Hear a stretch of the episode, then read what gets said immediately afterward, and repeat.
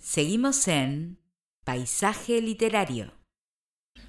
Estamos de regreso e ingresamos en nuestra sección de entrevistas. En esta oportunidad vamos a estar hablando con la escritora, conferenciante, experta en programación neurolingüística, música, pintora, bueno, que no es Dulce Bermúdez Martín, una artista en toda regla, que hoy nos viene a presentar con Editorial Cetro, la editorial que comanda Sandro Doreste Bermúdez, que lo entrevistamos ya hace no mucho tiempo. Y hoy nos va a venir a presentar Dulce, la chamana de las piedras. Una historia mm, con mucho armado psicológico desde los personajes, muchas sensaciones, mucho desde el sentimiento, mucho desde las raíces, desde Canarias, con todo lo que representa, muchas cosas que nos vamos a ir encontrando que son maravillosas. Así que vamos a darle la bienvenida a Dulce y a charlar un ratito. Muy buenas tardes, noches, Dulce. ¿Cómo va todo por ahí? Muy buenas tardes y sobre todo muchísimas gracias por invitarme a tu espacio. Y pues muy bien, muy bien, gracias a Dios. Recién terminadito lo que es el curso y ya empezando un verano con mucha ilusión, sobre todo por la lectura. Bueno, bien, bien, me encanta, me encanta. Hace un tiempo que vengo diciendo lo mismo, me dan envidia, porque acá, claro, invierno, allá veranito, ay, que a mí me encanta. Prefiero el verano no un calor intenso como a veces hace acá, pero el calorcito me gusta, me gusta. Y estar ahí con calorcito, agua, todo, todo lo que tienen ahí. ¡ah! Bueno, ya voy a, voy a hablar un poco de la venta de las islas en, lo que es la novela, pero bueno, eso, eso lo voy a nombrar después, pero ya con eso... Decís, no te puedo creer, me, me, lo están gozando, me lo pone adelante de la cara todo ahí y uno que se está muriendo de frío por estos lados. Claro, es verdad que estamos en el otro extremo, sí, es verdad. Sí, aquí estamos recién estrenando ya el veranito. Y curiosamente está un poco nublado, o sea, no es el verano típico nuestro de cielo azul, pero se agradece, se agradece, porque cuando está muy fuerte también uno busca guarecerse. Bueno, vamos a empezar. Y la pregunta que le hago a todos los que están por lo menos por primera vez en el programa, es personalizada. Así que en tu caso, ¿qué me podés contar de Dulce Bermúdez Martín en la voz de Dulce Bermúdez Martín? ¿Qué puedo contarte de mí? Bueno, primero que nada, soy muy curiosa, me encanta aprender cosas. Eh, desde muy pequeñita siempre me ha gustado indagar, indagar y, escuchar y leer y aprender. Entonces, supongo que eso también eh, hace un poco de mi carácter, ¿no? De, estar siempre buscando y, me gusta mucho el, relacionarme porque siempre eso eh, te trae pues muchísima información en el buen sentido de la palabra, me refiero. Y, y la verdad que no sé qué más decirte, soy una persona muy inquieta, eh, me encanta hacer cosas, no paro. Eso también me trae otras consecuencias, como que me estreso, ¿no? Pero en sí, eh, soy una persona que me gusta aprender cosas. Pienso que hay muchísimas cosas que podemos eh, mejorar, aprender, desarrollar continuamente y, supongo que ese es mi motor, más o menos. Me encanta el humor, me encanta la risa, me encanta estar en, relaciones con amigos y me encanta dar clases. Eh, supongo que todo va unido con lo mismo.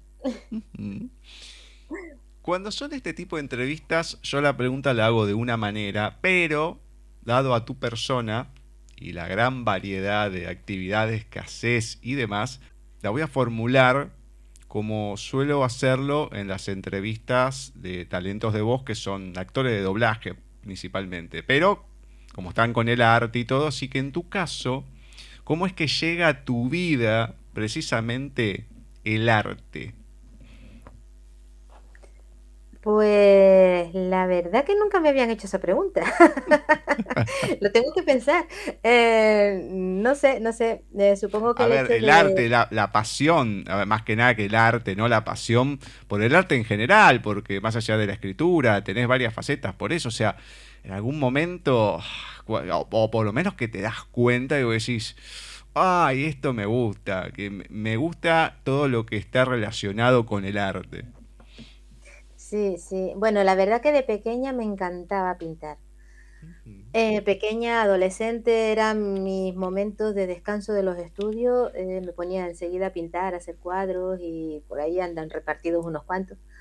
Pero me relajaba muchísimo y siempre me llamó la atención la pintura y sobre todo la, las pinturas renacentistas. Supongo que por la manera de, de- en que se expresaba, digamos, el, el autor, ¿no? Eh, el cómo combinaba esos colores, esa, con, con pocos medios, porque ahora tenemos muchísimos, pero en aquel entonces era lo que había, y ellos tenían que buscarse hasta las pinturas, y, y eso me fascinaba. Mm, También hay un poco de, de la historia, ¿no? Me, me gusta mucho eh, conocer qué mueve a las cosas detrás en, en la historia. Después, evidentemente, estaba estudiando para em, dar clases. Eh, yo soy músico, soy pianista, doy clases de lenguaje musical y teoría en, en la Orquesta Filarmónica de Gran Canaria y estaba pues ultimando eso- esos estudios. Y siempre me he dedicado a, trabajar con niños. Bueno, he tenido niños y, y adultos, ¿no? Pero siempre hay un rango que se mueve más, que son la de los niños hasta los adolescentes con 15, 16, 17 años. Y mm, supongo que la, la forma de ir dando las clases de una manera mucho más ágil y más dinámica y que sea más práctica para el alumno, me hizo indagar mucho sobre formas de, de- cómo eh, ejercer esa, esa docencia, ¿no? Esa- esas clases. Entonces siempre me he estado moviendo con, con la creatividad, sin, sin buscarlo, porque también una parte es que los alumnos pues puedan improvisar y puedan expresarse, ¿no? A través de la música. Y ya por último, cuando ya estaba, nosotros le llamamos la crisis de los 40, no sé si fue exactamente esa edad, pero ahí necesitaba yo un poco de mí, de sacar de mí, ¿no? No, no tanto de sacar de los alumnos. Y me acuerdo que fue por un paseo en la playa. eh, a mí me encantaba ir cuando ya era la tardecita con mi marido, iba recogiendo piedras. Me encantaban las piedras cuando el mar bajaba y se quedaban ahí. Y encontré una en forma de, de corazón, pero no del corazón típico este del dibujo, ¿no? Sino de corazón humano, con Claro. sus vetas y su tal. Era preciosa, la, la, la tuve un montón de años en casa. Y, y en ese momento pensé, de, digo, mira, qué, qué piedra más bonita, dice mi marido. Dice, mira, la chamana de las piedras, en plan de, de broma, ¿no? Y le digo, vaya, pues ese es un título bonito para una novela. Y ahí empezaron los tiros. No sé, me interes- me gusta mucho leer, siempre he leído desde muy pequeñita. Yo empecé a leer desde los tres añitos. Donde quiera que iba, iba con mi cómic debajo del brazo leyendo. Y no había indagado nunca en esa parte de la escritura, ¿no? Pero me fascinaba, veía como un mundo ahí un poco, no sé, bonito, sobrenatural, mágico, bohemio, ¿no? Y por ahí empezó todo. O sea, casualidades o, o no sé, hay gente que piensa que son como hilos rojos, ¿no? Que, que van uniendo las cosas hasta que eh, se cuadra en lo que realmente tú tienes que hacer. ¿no? Oh, qué, qué, qué maravillosa la historia de cómo surgió. que Después vamos a hablar de lo que es la llamada de las piedras. Porque algo tan espontáneo y que de ahí surja ese disparador y esa cuestión de quiebre, esos puntos de inflexión que todos tenemos a lo largo de la vida, para después derivar en una historia y que siga y que siga y que siga. Es increíble, porque muchos pueden tirar algo así, ah, qué bueno, jajaja, que- y termina ahí, punto. Sí, Pero que eso sea un punto de inicio para algo. sí, sí, sí, fue, fue el pistoletazo de salida, literalmente. Oh. Bueno, contame tu faceta, ya que un poco algo dijiste, con la música y con la docencia, siempre cuando es algo referido a ella. Siempre me pregunto el contacto con el otro, en este caso con los chicos, cómo es, qué sensación da el poder eh, transmitir un conocimiento y ver una evolución en cada uno. Ay, es liberador. Para mí, eh, eh, ellos esperan siempre el final de curso para hacer su examen y irse de vacaciones y yo lo espero para evaluar cómo ha ido el año y sentirme como que sí que he dado lo que he podido y, que se ha sacado, ¿no? La verdad que es liberador cuando ves que, que, lo que le has estado dando durante el año, que han ido practicando, que lo han ido eh, trabajando, a veces con altibajos, porque evidentemente han sido unos años duros estos últimos, y, luego ves que realmente se defienden por sí solos, tú dices, wow, ya, ya está, aquí ya he dado lo que he tenido que dar, ¿no? Y, es una gran satisfacción, es una satisfacción enorme, enorme. A veces más, a veces menos, cada niño evidentemente tiene su, su mayor o no, en este caso con la música, porque no deja de ser un estudio aparte, los generales, ¿no? Pero en su justa medida y en cada uno, el hecho de que se defiendan solos, que sepan lo que eh, quieren y lo puedan expresar, es una gran satisfacción, la verdad que sí. Ahí es donde me pongo nota yo cada año. ellos, ellos se acaban corriendo ya a la playa, pero ahí es donde yo me pongo nota cada año. sí. Bueno, y esa cuestión de tu relación con la música, ¿cómo es que te da la música también? A mí, pues de pequeñita eh, empecé a estudiar, fíjate tú, eh, era, yo tendría siete añitos, ocho añitos y me encantaba cantar. Y empecé por estudiar timple, que es un instrumento típico nuestro de las islas, ¿no? El timple. Y de ahí, como vieron que más o menos se me daba, pues ya comencé con, con lo que era el conservatorio, ¿no? Eh, en aquel entonces se estudiaba primero el solfeo y luego al año siguiente ya se empezaba con un instrumento, que en ese momento yo elegí piano. No tenía piano, me iba a estudiar al propio conservatorio. Lo vine a tener cuando ya estaba en cuarto, o sea que imagínate. Y pero me gustaba, me gustaba, ¿no? El hecho de, de, combinar sonidos, para mí aquello era como un lenguaje externo diferente, que realmente es un lenguaje, ¿no? Pero eh, en la mentalidad de, de, alguien que tiene 10 años era como algo que, que llamaba la atención, ¿no? Supongo que también el hecho de mm, empezar desde tan joven hace que la, los músicos pues tengamos cierta sensibilidad, ¿no? A esos detalles de, sonido, de que suene bien, de que las cosas mm, se vean bien. En ese momento también estaba con la pintura y demás. Y, eso es lo que fue marcando, ¿no? Luego hubo un momento de crisis, como todo el mundo. Cuando ya tienes 12, 14 años, te empiezas a plantear si quieres ser músico, ¿no?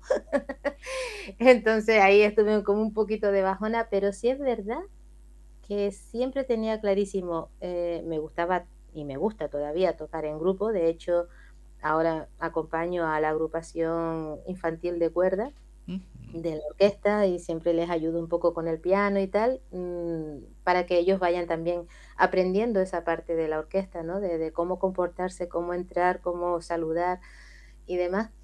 Y, y ahí fue donde yo lo tenía clarísimo. A mí lo de tocar como virtuoso o tocar como concierto, no, tocar en un concierto porque lo pasamos bien o porque, bueno, habían recitales, pues sí, pero yo lo que quería era enseñar, o sea, lo tenía clarísimo, me encanta el, el, compartir eh, y, que, y, ver cómo los otros van desarrollando, digamos, esa, esas ideas, ¿no? Porque yo al mismo tiempo aprendo también, o sea, de las mismas formas que me tengo que adaptar a diferentes niños, eh, también voy aprendiendo de, sus respuestas y de cómo interactúan. Y, eso lo tuve ya clarísimo. Ya una vez se me pasó la crisis que le pasa a todos los chicos con 12, 14 años, ya tenía clarísimo que mi idea era enseñar. Bueno, hablando un poco de eso, también sos fundadora y directora, más allá que, bueno, hoy en día no estás, de la Escuela Internacional para Nuevos Escritores. ¿Cómo fue esto? Pues fue en parte a, raíz de aquella piedra. y entonces estábamos estudiando, eh, mi marido y yo, programación neurolingüística. Él llevaba un año delante, por delante de, lo que yo estaba estudiando y yo estaba haciendo el máster. Y cuando terminó el, curso, eh, me decía los monitores, pues tienen que escribir o tienen que desarrollar una especie de tesis sobre qué van a hacer con todo lo que han aprendido de estas herramientas que generalmente se utilizan pues para marketing o para comunicación o para desarrollo personal, ¿no? Y en aquel entonces eh, yo no lo había metido para nada de eso.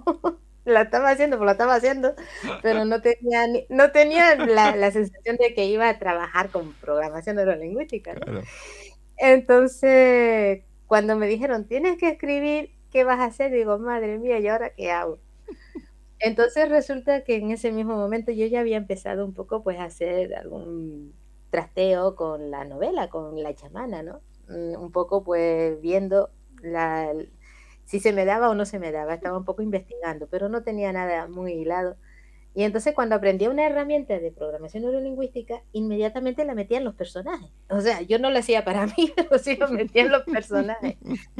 Y al final resulta que la tesis les gustó tanto, que por lo visto en aquella época no se había utilizado como un medio de estudio para, para escritura, que por ahí empezó todo el, la idea, ¿no? E, ese, esa pequeña tesis se convirtió luego en, un libro de ensayo de cómo motivarte e impulsarte a través de las herramientas de PNL en la, en la escritura creativa.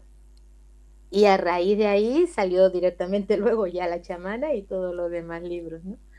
Eh, por eso te decía que son cosas que cuando uno las recuerda, ¿no? Piensa, dice, pues es verdad, al final lo del hilo rojo ese que va conectando las cosas, realmente sí que está. Porque eh, a priori parecen casualidades, pero luego te van moldeando, ¿no? Eh, en lo que tú vas a hacer al día a día. Y pensar que hoy en día la programación neurolingüística está en todos lados, está eh, muy difundida y muy no transmitida, pero la gente lo busca para ir mejorando y todo. Acá estamos hablando de hace ya tiempo que vos hiciste ese curso y lo empezaste a aplicar, pero hoy en día es un boom y pensar que eso lo podés tener desde hace bastante tiempo y aunque sea de manera inconsciente lo podés ir aplicando. Sí, sí, sí, sí, sí, totalmente, totalmente. Y, sí, ya, ya, estamos contando 10 años atrás, casi una década, trabajando eh, la programación con la escritura. Bueno, más allá de lo que es la chamana de las piedras, que después vamos a hablar, Contame un poquito para que la gente sepa también cuáles fueron tus otras publicaciones y de qué tratan más o menos. Vale, eh, me digamos, me he mm, dividido en, en, dos sectores. Una era la parte de, escuela, que en realidad no es que enseñe a escribir, lo que enseño, digamos, lo que pretendo ayudar es en Em, la motivación a la gente que empieza a escribir, como yo, que no tiene idea, pero que le gusta leer, le gusta eh, la literatura, y, entonces pues quiere hacer sus pinitos, ¿no? Siempre surgen ahí eh, muchos miedos, muchos temores, muchos bloqueos, y mucha gente deja de hacerlo por la sencilla razón de que piensa que no puede, pero realmente ni lo intentan. Entonces, eh, tengo una vertiente, ahí ya van tres libros, está este de creatividad para comenzar a escribir con programación neurolingüística, el primero. Luego uno de neuroescritura, cómo hacer que tus clientes, seducir a tus clientes a través de, ese estaba más enfocado a la escritura de publicidad, por ejemplo, ¿no? De las redes y demás, cómo llamar la atención. Y el último trabajo fue hace un añito, más o menos, un año y medio, que fue ALEMPET. ALEMPET es un acrónimo de atención, lenguaje, escenas, mensaje, personajes, estructura y desarrollo. Eh, son los elementos básicos de una persona cuando, tiene, cuando quiere comenzar a escribir, por ejemplo, una novela ¿no? o un relato. Entonces, esas herramientas de programación neurolingüística se fueron diversificando a lo largo de estos 10 años y se fueron escogiendo las que mejor funcionaban, las que eran más prácticas, las que eran más rápidas. Y tuve la suerte de contar incluso con las anécdotas de, muchos de los alumnos que habían pasado por los talleres y el campamento de escritores. Y es un libro que salió hace un añito y medio, estoy muy, muy contenta con él, porque es como una condensación de todos esos 10 años, ¿no? de lo mejor de esos 10 años. Y luego mi otra vertiente es la de las novelas que es, digamos, donde yo un poco me, me explayo en, mi imaginación, mis mi, ideas raras. Y evidentemente ahí hay dos vertientes, una que es la de la chamana, que es como más de intriga familiar. Yo siempre intento ubicarlo en las islas. Por un lado, por tenemos zonas preciosas de las islas y, me parece que en cierto modo es mi deber, ¿no? También un poco el, el ponerla ahí a flote y mm, a flote me refiero en, bandeja, no sé cómo lo decimos ustedes. Sí, no, se entiende, sí, sí, sí, sí, ya sé. Exacto, exacto. Y sobre todo los valores, ¿no? Tenemos muy buenos valores en, Canarias, algunos muy arraigados de nuestros abuelos, de nuestros ancestros, ¿no? Y, bueno, viendo que, las cosas van muy rápidas y, se van moviendo mucho, pues era un poco rescatar esa, esas ideas, ¿no?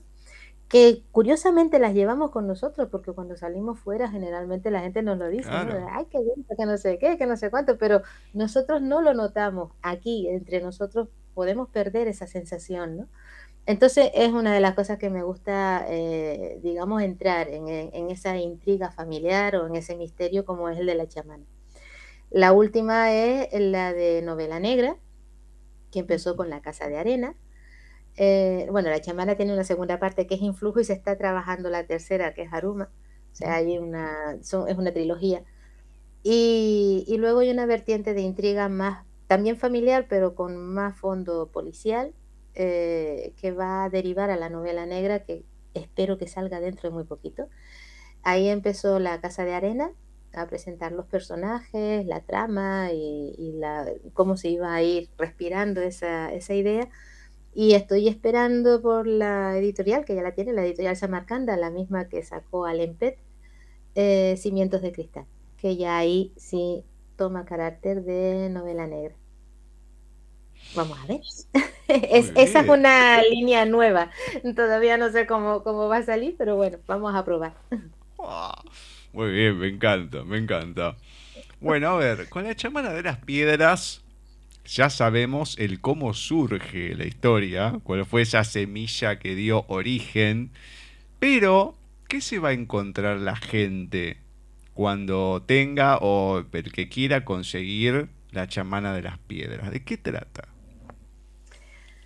La chamana de las piedras es sobre todo una novela basada en tres preguntas importantes. Esa preguntas eh, se personifican en, los protagonistas, ¿no? La chamana en sí iba a ser un secundario, sinceramente, pero terminó siendo uno de los principales, por no decir la principal, ¿no? Eh, la primera pregunta sobre todo viene determinado con, ella, ¿no? Una persona mayor que yo la quise un poco unir, a mí me encanta, eh, respeto muchísimo la parte chamánica, es algo que siempre me ha gustado, de, la historia es casi lo que siempre me, ha gustado más, ¿no? Y mm, quería unirla un poco con también esa, esa persona, digamos, mayor de nuestra tierra, ¿no? Que conoce la naturaleza, que, sabe dominar esas energías. Eh, uní un poco la imagen de las dos en lo que era la chamana. Eh, la chamana es una persona mayor que tiene, aparte de su conocimiento chamánico tiene un don especial, que es que cuando toca una piedra, eh, si ha estado en roce con otra persona, su energía, la energía que a ella le llega de esa piedra, le puede indicar si hay un problema o no. Claro que esto es un don que, asusta a la gente, por lo tanto la chamana también se independiza un poco de, su eh, pueblo, de su gente y se va al barranco a vivir sola. Pero mm, la pregunta con ella es precisamente, ¿qué pasa cuando tienes un don que sabes que puede salvar vidas, pero que da miedo? ¿Cómo actúas con él? ¿Lo escondes o lo, utilizas? ¿no? Esa eh, fue la primera pregunta. Después, eh, con los dos protagonistas son diferentes. Eh, Tachi es una joven que viene desde la península huyendo porque ha tenido un trauma y viene a la tierra de sus abuelos. Tiene que dejar a su familia, es una niña que siempre se ha, eh, digamos, criado en familia, en hogar y tiene que dejarlos todos allí, sus padres enfermos, con su hermana y salir corriendo porque peligra su vida se viene a la tierra de sus abuelos, que era justamente eh, un pueblito que está por encima de Santa Lucía, que es donde se ubica la novela. Y ella era es profesora, entonces puede pedir una, plaza en el colegio de este pueblo. Eh, la pregunta con ella, que se, que se personifica, es, es, el hecho de cuando tú huyes de un temor, ¿no? de algo que te ha sucedido, en lugar de enfrentarte a él y luego te aparece de nuevo. ¿Qué haces? ¿Vuelves a huir? ¿O te enfrentas a él y lo derrotas, no? Y el último es Romén, que Romén es un, sí es canario, es de aquí, sus padres viven aquí, pero él lleva muchos años fuera en una ONG en África, él es pediatra, y entonces desde que se tituló, pues se ha ido a África a trabajar con los niños en África. Él viene en un descanso, un poco hasteado también de las guerrillas y, las batallas que tienen allí, eh, que se tiene que enfrentar cada día, y viene un poco en un descanso largo a, su isla con sus padres. Y la pregunta en él es eso, cuando tú tienes unos valores muy arraigados, muy fuertes, que estás siempre defendiendo y te lo están continuamente, eh, digamos, enfrentando, como es por ejemplo las guerrillas que sabemos que en África hay entre tribus, tribales son bastante fuertes, eh, cómo afrontas eso, ¿no? Así que ese es un poco el, argumento largo de la novela, digamos. Muy bien. ¿Sabes que mm, dio la casualidad que en, todo lo que es el grupo del programa de, esta fecha, digamos, el especial que tuvimos, que es una editorial argentina, Lubina, a la chica que mm, entrevisté, justo habla de todo lo que fue un viaje y su experiencia de un año y medio en Angola, en África, oh.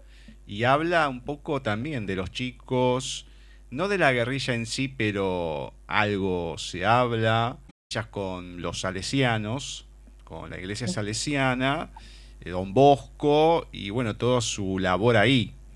Y yo decía, mirá cómo se dan las cosas porque mm, yo de Editorial Cetro, que me lo pasó Sandro, tenía para elegir, bueno, te elegí a vos y después eh, los de Lubina Editorial me la mandaron a ella.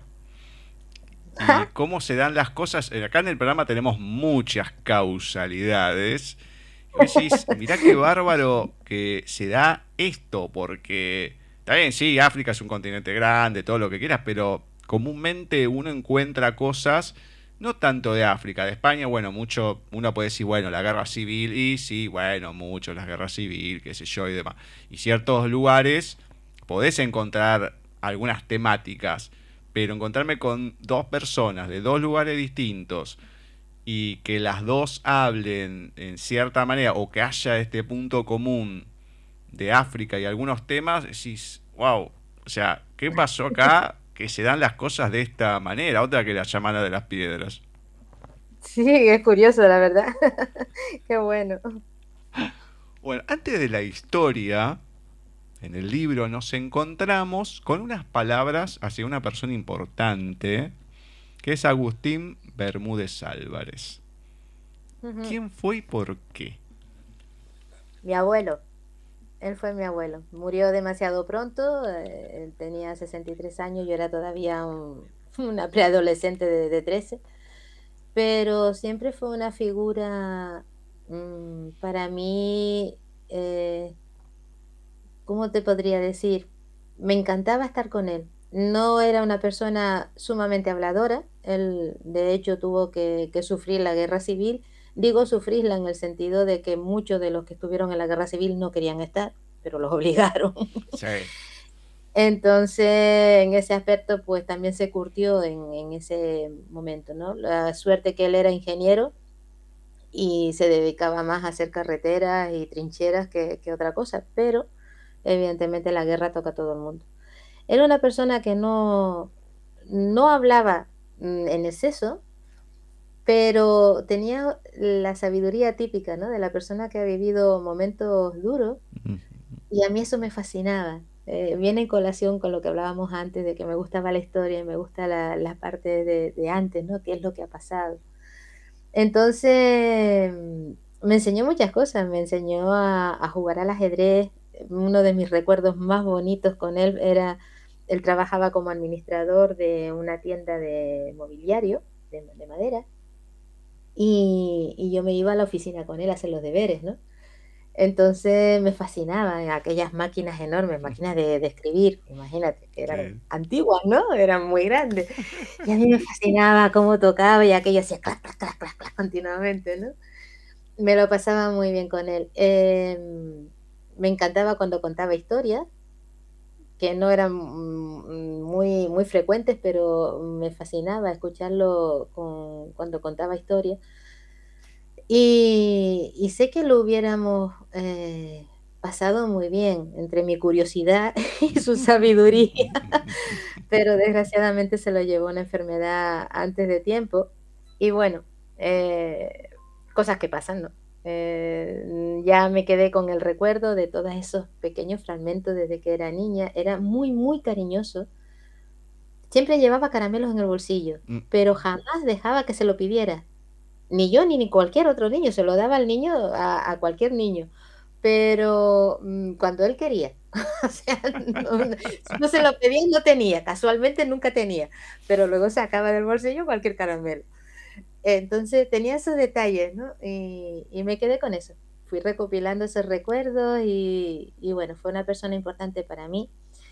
Era una persona culta para aquella época, muy culta. Mm, le encantaba leer, de ahí supongo que, nos pasábamos bien los dos en silencio, cada uno haciendo su trabajo, me encantaba leer. Y él le empezó a escribir, él eh, tiene un libro, aparte de su diario de militar, que iba exponiendo todo lo que iba viendo, él escribió un libro que se titula Parafraseando con Don Quijote. Y a mí me fascinaba cuando lo escribía a máquina, haciendo copias de máquina, porque es que lo oías reírse a carcajada, o sea, le, fascinaba. Él estaba escribiendo y se reía a carcajada de las parodias que hacía con, Don Quijote, ¿no? Entonces, eso se me quedó, eso se me quedó y, lo recuerdo con muchísimo cariño. Entonces, este libro fue el primero que salió y la primera persona que me acordé fue de él. Ah, o sea, ese libro sí vio la luz entonces. No, pero solamente para familia. O sea, solamente hay cuatro copias y las tenemos repartidas entre la familia. Él lo dice, de hecho, en ese libro. Dice, no lo quiero publicar, solamente quiero que la familia se ría con ese libro, ¿no? Y de hecho lo tenemos en manuscrito, o sea, escrito en máquina de, de Y para mí es una joya. Para mí es una joya. Pero se reía carcajada, lo oías de una habitación a otra como si estuviera diciendo el mejor de los chistes. claro, después tú te enfrentas al Don Quijote real y eh, con una edad tiernita de 10 años o 12 años, que es cuando te lo ponen en el colegio, no entiendes nada, ¿no? Lo entiendes después, evidentemente cuando ya eres más mayor. Pero siempre se me quedó grabada esa, esa idea. Y con la chamana pues le quise un poco homenajear a esa parte de él que siempre mantenía oculta, que era su, afán por la lectura, por los libros, por aprender, por conocer. En ese aspecto me parezco mucho a él. La verdad que sí. Y me voy al final, una parte que me gustó, de la parte de los agradecimientos.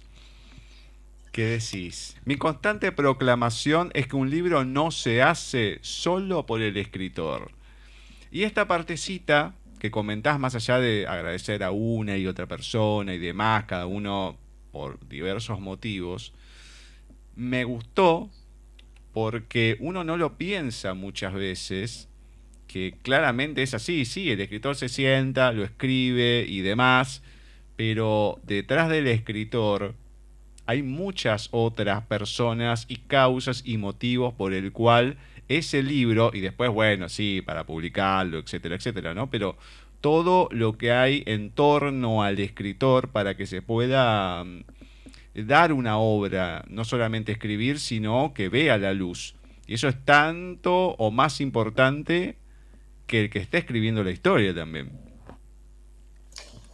Eh, sí, eh, la verdad que va a partes iguales, porque si no hay alguien que te imagina una historia, pues no habría nada que editar, pero sí es verdad, y, eso siempre se lo digo también a la gente que se acerca a la escritura por primera vez, nosotros decimos de forma muy coloquial entre nosotros, entre los escritores, ah, mira, este es mi libro, ¿no? En realidad no es tu libro, es tu historia. El libro ha sido un compendio de, muchísima gente a tu alrededor, el que te corrige, el que te lee por primera vez y te dice los datos de cabo suelto. Eh, el, editor, evidentemente, el que lo imprime, el que te lo maqueta y de tu historia te saca esa imagen que es la llamativa, que es la que va a ver el lector de lejos. Entonces hay muchísima, muchísima gente a, la hora de crear un libro. O sea, tuya es la historia, pero el libro es de mucha gente. Y yo siempre em, les comento que hay que agradecer eh, toda esa ayuda, porque si no la historia se queda en un folio dentro, un manojo de folio dentro de una gaveta. Evidentemente, para que llegue gente y lo lea y llegue mucho más lejos de tu frontera incluso, se necesita la colaboración y el saber de muchas otras personas. Bueno, más allá de la primera parte, primer capítulo de la historia, prefacio, que uno decís, uno ve eso y dice, oh, ¿qué pasó acá? Bueno, después tiene un sentido, ¿no? Porque te da un anticipo de algo de lo que va a venir y ya te deja con la intriga. Pero vemos cómo se inicia todo con los hermanos, Ico y Romén, más allá también de Juan Luis, su amigo, y la chamana, con los padres, diciendo, ¿qué pasó acá? O sea, ¿de dónde apareció esta mujer que casi se nos va porque no, no le da el aire, la, la corrida que se pegó, porque Ico se tiró al agua, se está ahogando, uno, el otro van, qué sé yo, y a raíz de ese punto en concreto, más allá de todo lo que viene en la historia, pero la relación tan fuerte que hay entre las familias, las familias de los chicos y Juliana en sí. Sí, sí, sí, sí. Ese fue un, momento clave eh, que quería exponer para que luego se pudiera explicar eh, la relación curiosa que tenía eh, Juliana, la chamana, con lo que era el padre de Romén, que es el protagonista, ¿no? El, médico de pueblo, el, célebre médico que, que, viene de fuera. Él, de hecho, era Mm, de la península, no es de, la isla, pero se casa aquí y toda su vida la hace aquí. Entonces él es el médico del pueblo, ¿no? Y esa relación típica de la persona mayor que se cura a base de hierba y como ella quiere, y el médico que quiere atenderla, y mucho más después de este episodio, en el que su hija Iko, pues por un accidente casi se ahoga y gracias a, la intervención de Juliana, que, les llamó la atención porque no la habían visto, estaban en una presa, eh, la salvaron, ¿no? Entonces a raíz de ahí se creó esa, esa unión, digamos, entre la familia y entre Juan Luis, que era un poquito más grande, eh, amigo de, de sus hijos, que mm, también pues terminó siendo como una especie de nieto más de ella, ¿no? Eh, iba, le gustaba hablar con ella, le ayudaba en el huerto y se creó como una conexión muy, muy bonita entre, entre las dos familias. También un poco porque de esa manera em, no solo se explica el resto de la novela, la relación entre ellos, sino también eh, la gravedad de, de, cuando Juliana ve que las cosas no van bien. Evidentemente, a veces nos cuesta más creer a la gente que tenemos al lado que a la gente que nos lo dice de fuera. No sé el motivo, pero es así, ¿no? Y era un poco pues para, eh, digamos, jugar con esa, con esa idea, ¿no? Esa parte de la novela eh, de las relaciones entre los protagonistas. Sabes que a mí muchas veces me ha pasado y me he enojado con los demás, porque mm, yo me siento identificado con Juliana, porque a mí me van llegando cosas, no con las piedras, precisamente, tengo un par de piedras cerca, pero bueno, en forma de personas, pero es otro tema. Ahora, a mí toda la vida, que yo no me daba cuenta, me di cuenta a partir de un determinado momento, ya a los 30, 30 y algo, y mm, esta cuestión, no, tal y tal cosa, y la gente no me prestaba atención, era como si le estuviese hablando al aire y después pasaba y me enojaba, o si no, iban a un psicólogo, ah, sí, porque me dijo tal y tal cosa y voy, digo, vos me estás cargando. No, porque, digo, yo te dije exactamente lo mismo. Y no me diste pelota. O sea, me estás cargando, le fuiste a pagar a alguien que ¿Le prestás atención porque le estás pagando? O sea, te dije lo mismo y así en repetidas veces. Y me enojaba, digo, pero ¿cómo puede ser?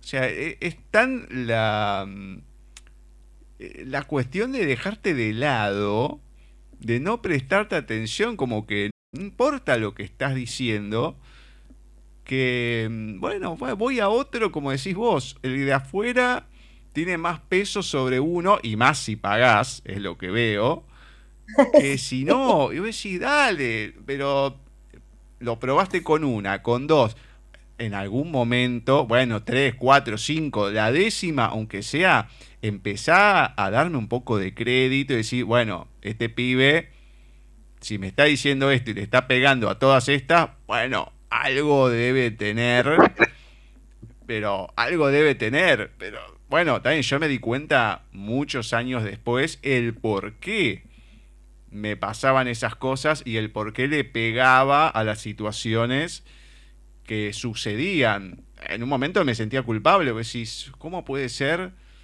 que esté anticipando esto y sea todo negativo? Bueno, y después, claro, cuando vas sabiendo del porqué de ciertas cosas, no es que me quedo más tranquilo, pero vas entendiendo verdaderamente eh, cómo se mueven las situaciones. Pero a mí me ha pasado. Por eso me siento identificado y creo que de una gran manera con Juliana por todo lo que pasa. Y porque hay veces sí que la reticencia de la gente. No, no, esto, esto no existe, esto no es así. Pero bueno, está bien, no me creas. Ahora, cuando ya te lo dije 10 veces y las 10 veces pasó así, bueno, un poquito de crédito dame, empezame a prestar un poquito de atención, aunque sea. Sí, sí, sí, sí que es así. Pero yo creo que, fíjate, no pienso que a, estas alturas, después de, todo lo vivido, em, que es más por miedo. Es decir, a lo mejor no es que no te esté dando crédito, pero es más fácil negarlo con alguien conocido que alguien a quien le has pagado y que viene de fuera y te lo está poniendo como un muro delante de la nariz, ¿no? Como diciendo, o te topas o lo saca, una de dos, ¿no? Pero yo creo que lo hacen más bien por, por eso, por el miedo, ¿no? Es, es fácil decirle a alguien conocido, te estás exagerando. A otra persona a lo mejor no se lo puede decir, ¿no? y tienes que, enfrentar una situación que no te gusta, pero que no te queda otra, porque ahí sí que no le puedes dar la vuelta a la hoja. Pero sí es verdad, ¿eh? es verdad que cuanto más cercana es la persona, mucho más difícil convencer de cosas que se ven de fuera. Eh, es verdad. Es verdad. Totalmente. Voy a leer dos fragmentitos que la pintan a Juliana, pero entera, por entera hay muchas cosas que aparecen sobre ella, pero con estos dos fragmentos creo que ah, ya está. Uno, consciente de su soledad, en parte buscada y en parte impuesta. Esta es una. Es cortita, es más largo, pero marco esta parte nada más, ¿no? Esta cuestión, que un poco lo decías, la soledad, sí, porque la gente cómo la toma cuando sabe de sus cuestiones y también por cómo se siente en la soledad, en el barranco, lo que va percibiendo de la naturaleza y demás. Y este Esperaba con ilusión ese momento de descanso entre sus tareas, ese instante de comunión con su entorno, de paz y serenidad en contacto con la naturaleza, durante el que observaba y admiraba el paisaje que la rodeaba. Era en ese momento cuando rezaba una oración silenciosa de agradecimiento. Hoy era otro precioso día de luz, calor y vida. Más allá que me encantaron estas partes, porque hay varias cositas que se van dando a lo largo de la novela, más allá de la historia y demás, varios párrafos, como siempre me gusta marcar, que más allá que acá reflejan lo que es el personaje en pocas palabras, pero la manera que están escritas, porque uno puede decir muchas cosas y demás, y sí, te vas dando cuenta del personaje, pero con pocas palabras, en una o dos oraciones, poder dar un panorama tan amplio de lo que se puede ver de la persona o lo que se va vislumbrando, eso a veces no es tan fácil de lograrlo. También esta es la primera novela que escribías, pero poder tener esa claridad para poder transmitir al que está leyendo lo que representa la persona. Eh, sí, la verdad que en los personajes me ayudaron muchísimo.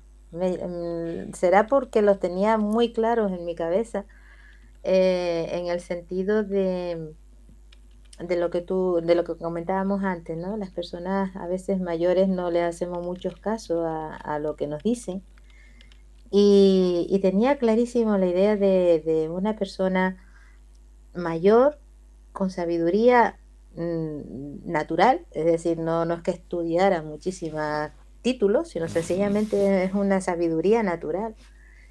Y, es enfrentarse continuamente, ¿no? Que, no le hacen caso. Eh, yo supongo que en ese momento, ahora mismo no, no lo tengo tan en, vista, pero en ese momento me sentía un poco chamana, en el sentido de Juliana, me refiero, en el sentido de que em, me gustaba conocer cosas, ¿no? Me gustaba conocer el nuevo, pero esa sensación de querer eh, expresarla y no tener a quién expresarla, era algo que, me metía dentro del, del personaje. Y yo soy una enamorada también de, la naturaleza. A mí, cuando estoy muy estresada, me voy al campo, me descalzo y ahí descargo toda la tensión. Entonces ellos me ponía en el lugar de ella y digo, ¿qué es lo que tiene Juliana? Pues la naturaleza misma, ¿no? Y, un poco ahí eh, ponía lo que sentía yo, ¿no? Lo que sentía cuando, cuando ya mm, estaba muy cargada y necesitaba ese ese descargo, ¿no? Esa, esa forma, digamos, de conectar otra vez con, la tierra, con la realidad. Porque soy un poco fosforito, entonces se me va toda la cabeza y de vez en cuando necesito asentar otra vez a tierra, ¿no? Y, era un poco ese aspecto, ¿no? La chamana salió así, o sea, e, ese fragmento de la naturaleza en concreto era realmente como me sentía yo cuando llegaba ese momento y podía disfrutar de esa tranquilidad, de esa soledad que no es impuesta, sino que la buscas tú, ¿no? De ese fresco de la naturaleza, de ese cambio, de ese morir el día y volver otra vez a nacer eh, en unas horas, ¿no? Eh, que parece que hasta las mismas piedras pues que se quedan como más relajadas, más, no sé. Eh, para mí es un momento mágico. Y, de ahí salió ese fragmento en concreto. ¿no? Me parecía que era una manera también de, de definir, digamos, toda la esencia de, Julián. Voy a marcar dos personajes, entre tantos que hay, que están en las antípodas. Lucía me fascina, me fascina Lucía, porque es un personaje tan lindo, con un desparpajo, con un humor, con una gracia, que te mata, te mata, porque tiene puntos altos en muchas partes.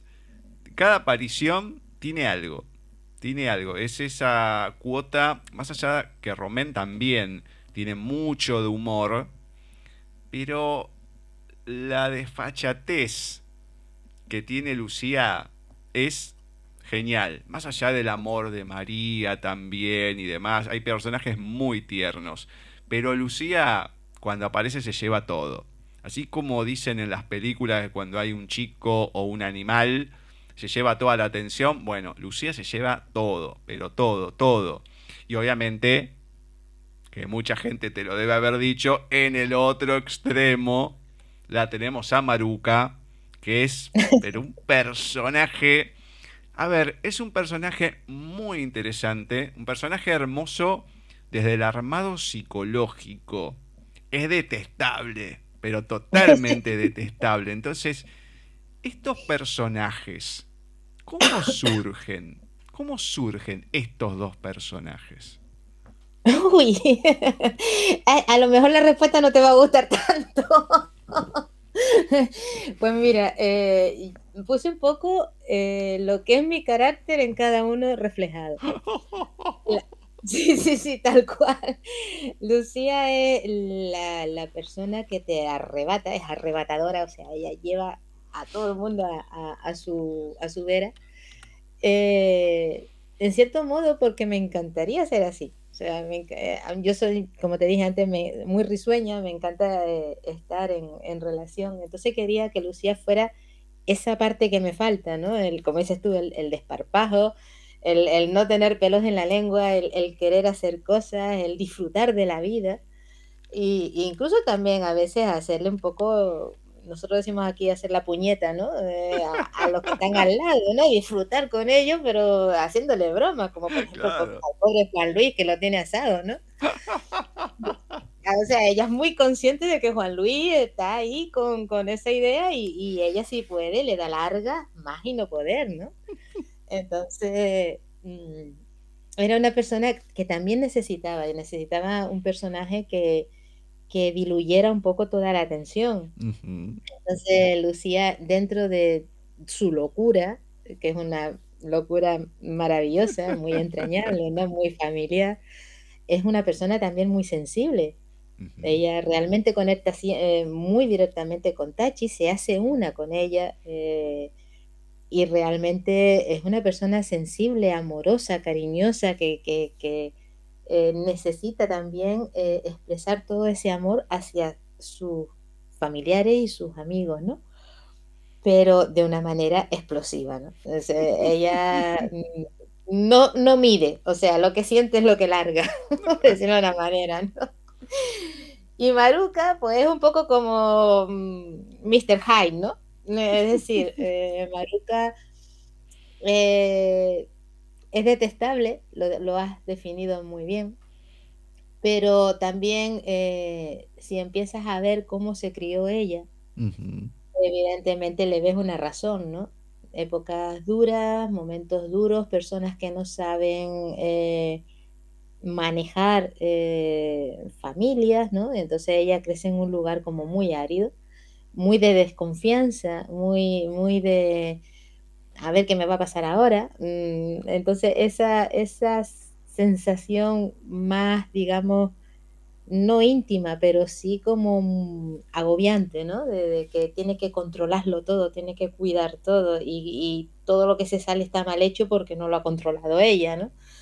Entonces, mm, necesitaba también a ese otro personaje un poco para contrastar, ¿no? Porque si no la novela se queda como todo muy de familia, muy de hogareño, entonces necesitaba a alguien que realmente rompiera un poco ahí la, la, la situación, ¿no? Que llegara el momento de Maruca y ya estuvieras pensando, bueno, a ver qué se le va a ocurrir a esta hora, ¿no? Eh, esa, esa, era la idea, ¿no? Con, con Maruca.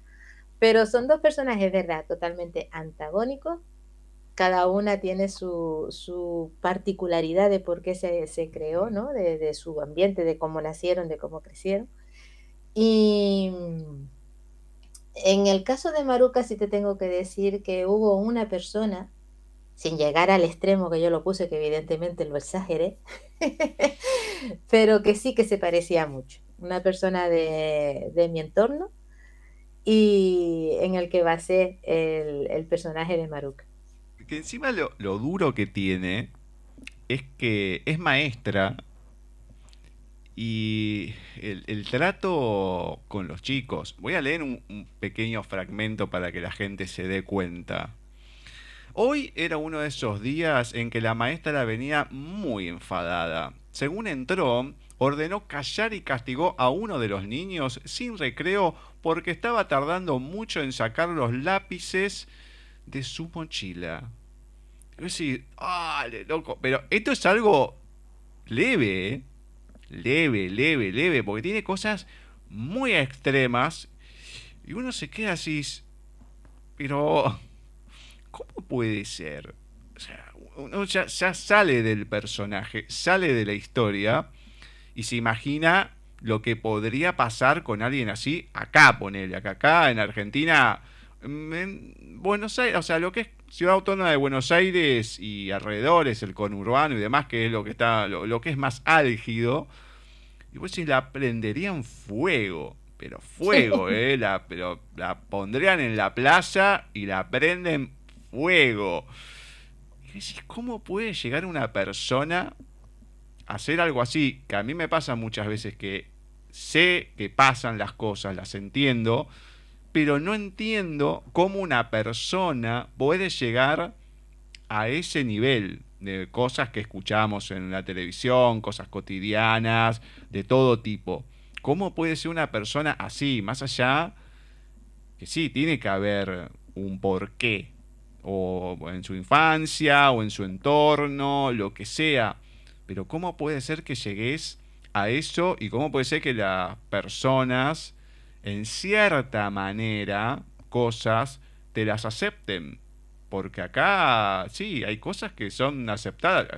A ver, es una persona que se está por jubilar, entonces viene desde hace años con varias cosas. Ya acá es como que ya está, me importa nada, ya me voy. Pero convivir con una persona así y la desolación de los chicos que se tienen que aguantar algo así es terrible. Sí, Sí, sí, sí, totalmente, totalmente. Maruca, de todas maneras, es una persona que también, independientemente del crecimiento de, su vida, em, no está bien. O sea, emocionalmente ella está muy coartada. Entonces, eh, no siente afinidad, no llega a tener una enfermedad, evidentemente, pero no siente afinidad por la gente que le rodea. Y a medida que ha ido viviendo sola, pues cada vez esa afinidad se le ha ido agotando más, ¿no? La paciencia se le va agotando más. Ya solo quiere hacer lo que ella quiera y poco más. Eh, pero sí, ah, vamos, aquí también, ahora mismo ese tipo de personaje no se podría dar, y mucho menos en educación, afortunadamente. Pero sí te digo que una de las escenas que hay con los niños me pasó a mí, cuando yo era niño. O sea, era mi profesora. Eh, he mezclado dos. Ya antes te dije que era una persona del entorno, ¿verdad? Mucho de su carácter, de su agrio, de su forma de contestar, de tal.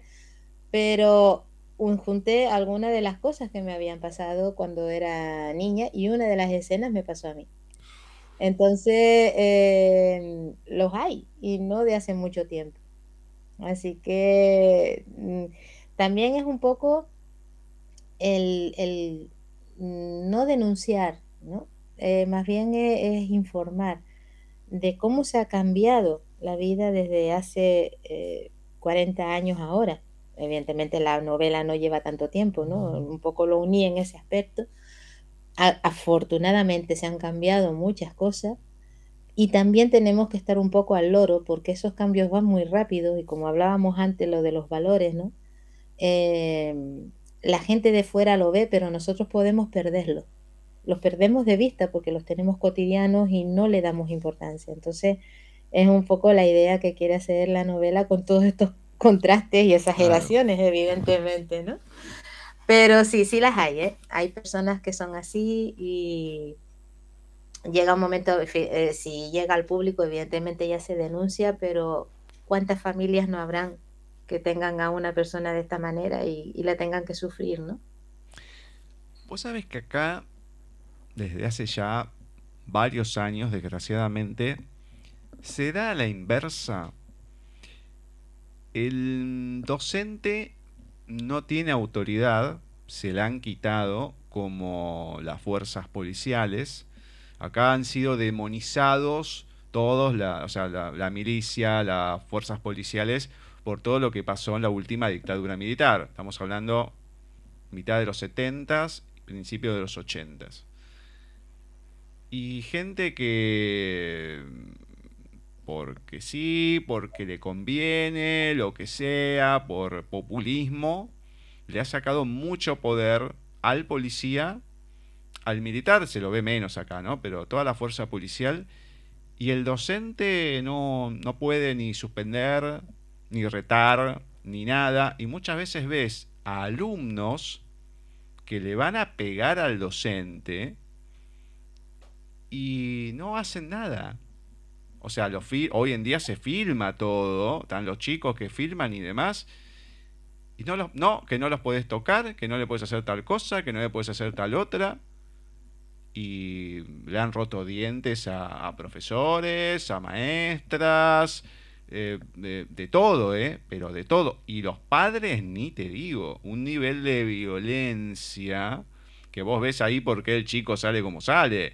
Pero un nivel de violencia hacia el docente y demás, que puede haber algún caso que el docente también llegue a un extremo así, como puede ser Maruca, lo que fuese, pero se ve mucho al contrario, la, gente hoy en día, por lo menos acá, está muy mal de la cabeza.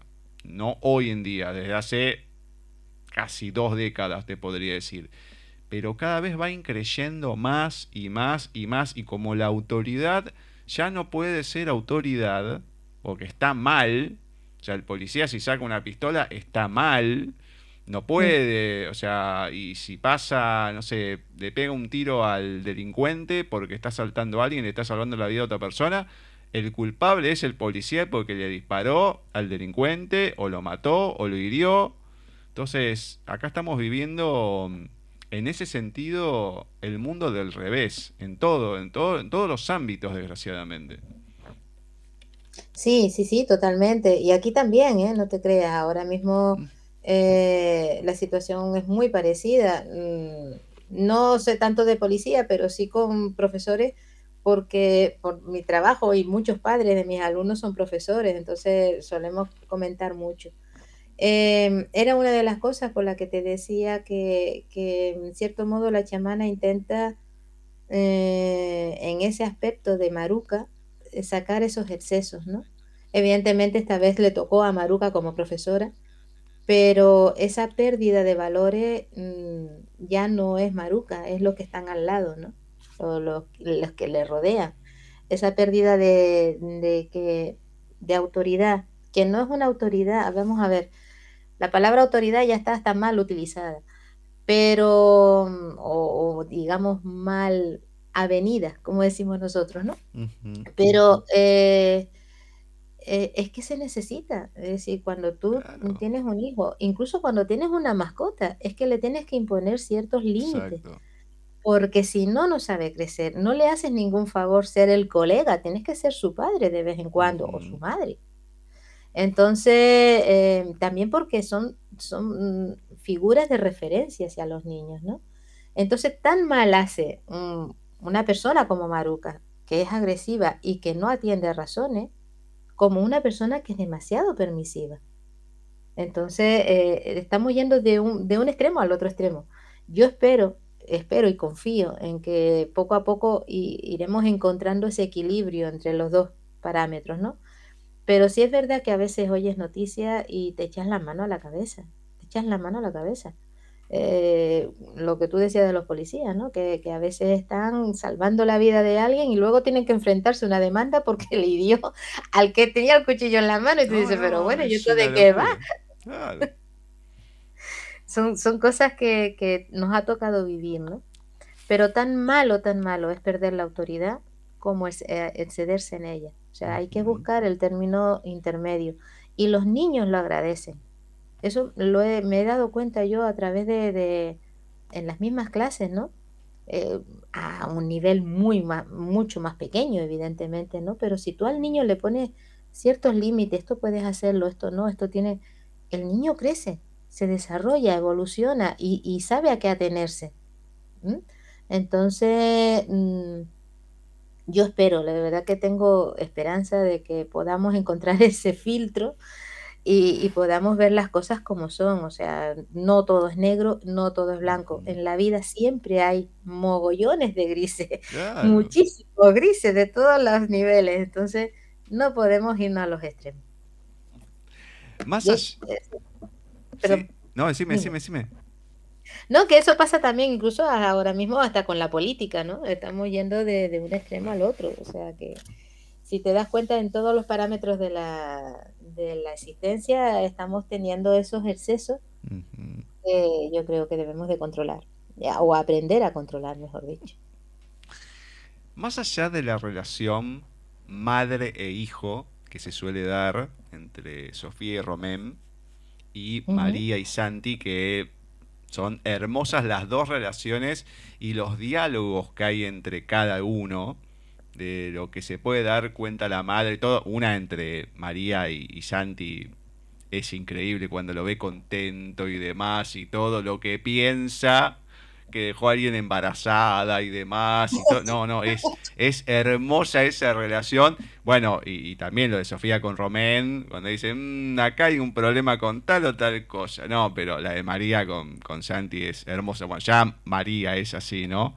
Pero la relación que hay, hay dos binomios que se suelen llevar muy bien y es muy interesante los diálogos que hay desde uno, el humor y los juegos, que es entre Ico y Romén, pero también el otro, que es entre Antonio y Santi, que es una relación que va pasando a lo largo de la novela, es como una isla entre toda la historia en sí, que es especial y es muy importante porque es un poco de lo que venimos hablando, ¿no? Más allá de la autoridad, o, etcétera, etcétera. El poder prestarle atención al otro, comprenderlo desde un lugar que a lo mejor la otra persona te tiene ese respeto por quien sos y el poder ayudarte de cierta manera y el que a raíz de eso puedas salir adelante y enfrentar otras situaciones complicadas que tenés dentro de tu propia familia también. Sí, justamente la, la figura de Antonio es esa parte de la pedagogía buena, de acercarte a la persona con, con lo que realmente le interesa, ¿no? Eso es una parte de la enseñanza que a mí siempre me ha fascinado y, y que siempre he admirado de los grandes maestros, ¿no? El, el cómo llegaban a veces, incluso a veces de forma incoherente, o sea, tú lo mirabas de fuera y decías, pero esto no es lógico. Y sin embargo llegaban al, al alumno, ¿no? Eh, le enseñaban no solamente con sus ejemplos, sino también eh, acercándose a lo que el alumno quiere, le gusta, le, le anima, y de ahí ya lo reconducía, ¿no? Hacia otras cosas más grandes. Entonces, eh, esa es la figura de Antonio realmente ahí. Eh, es la persona que sabe escuchar, que no se deja llevar por, por el instinto inicial, ¿no? Como puede ser, por ejemplo, María, cuando le dice que lo ve contento, ¿no? Evidentemente María es una persona muy, muy sencilla, que está sola, y, el la única persona que tiene a su lado es Santi, pero claro, Santi lleva tantos años perdido que ella un poco ya desconfía, ¿no? No, no sabe por dónde le va a tirar. Entonces, esa manera era un poco contrarrestar, ¿no? Y, ver cómo Antonio poco a poco, a través de, de- del cariño que le tiene a María, ¿no? Va observando y va cuidando de, de los detalles que le va dejando entrever Santi hasta que ya consigue conectar con él, ¿no? Yo pienso que, que ese sería realmente la, la verdadera intención que tendría que tener un maestro, ¿no? Eh, con, con un niño, ¿no? El, el acercarse y darle lo que realmente le es interesante. A veces un niño lo, le, le topamos de tanta información que para su edad no le va a servir de nada. No digo que no sea buena, pero hay que ajustarlos a sus edades, hay que ajustarlos a sus intereses, porque se le queda mucho más grabado y puede sacar mucho más partido a su propia vida cuando tú sabes eh, qué cosas le van a- al niño, ¿no? Entonces, para mí Antonio es una, una, figura muy, muy entrañable. Le tengo muchísimo cariño porque personifica, a ver, igual que Lucía, Lucía también es maestra, ella es como más explosiva, evidentemente, ella va con la alegría por delante siempre. Pero Antonio es como más comedido, más sereno, son como las dos vertientes de, de los maestros que se saben acercar a los niños. Esa sería la idea. Hay dos momentos que me hiciste recurrir a la memoria emotiva, como le suelo decir. Uno que me pareció raro, porque digo, uy, no te puedo creer que allá también. Hay en un momento que hay estas estatuas vivientes. Y mm, hace muchos, muchos años, yo perdí la vista en el 2003. E iba a lo que es el centro porteño siempre veías a una, dos personas, todas vestidas de blanco, quedándose quietas, la gente mirándolo, nada, hasta que uno le ponía un billete o algo y, se cambiaba y demás.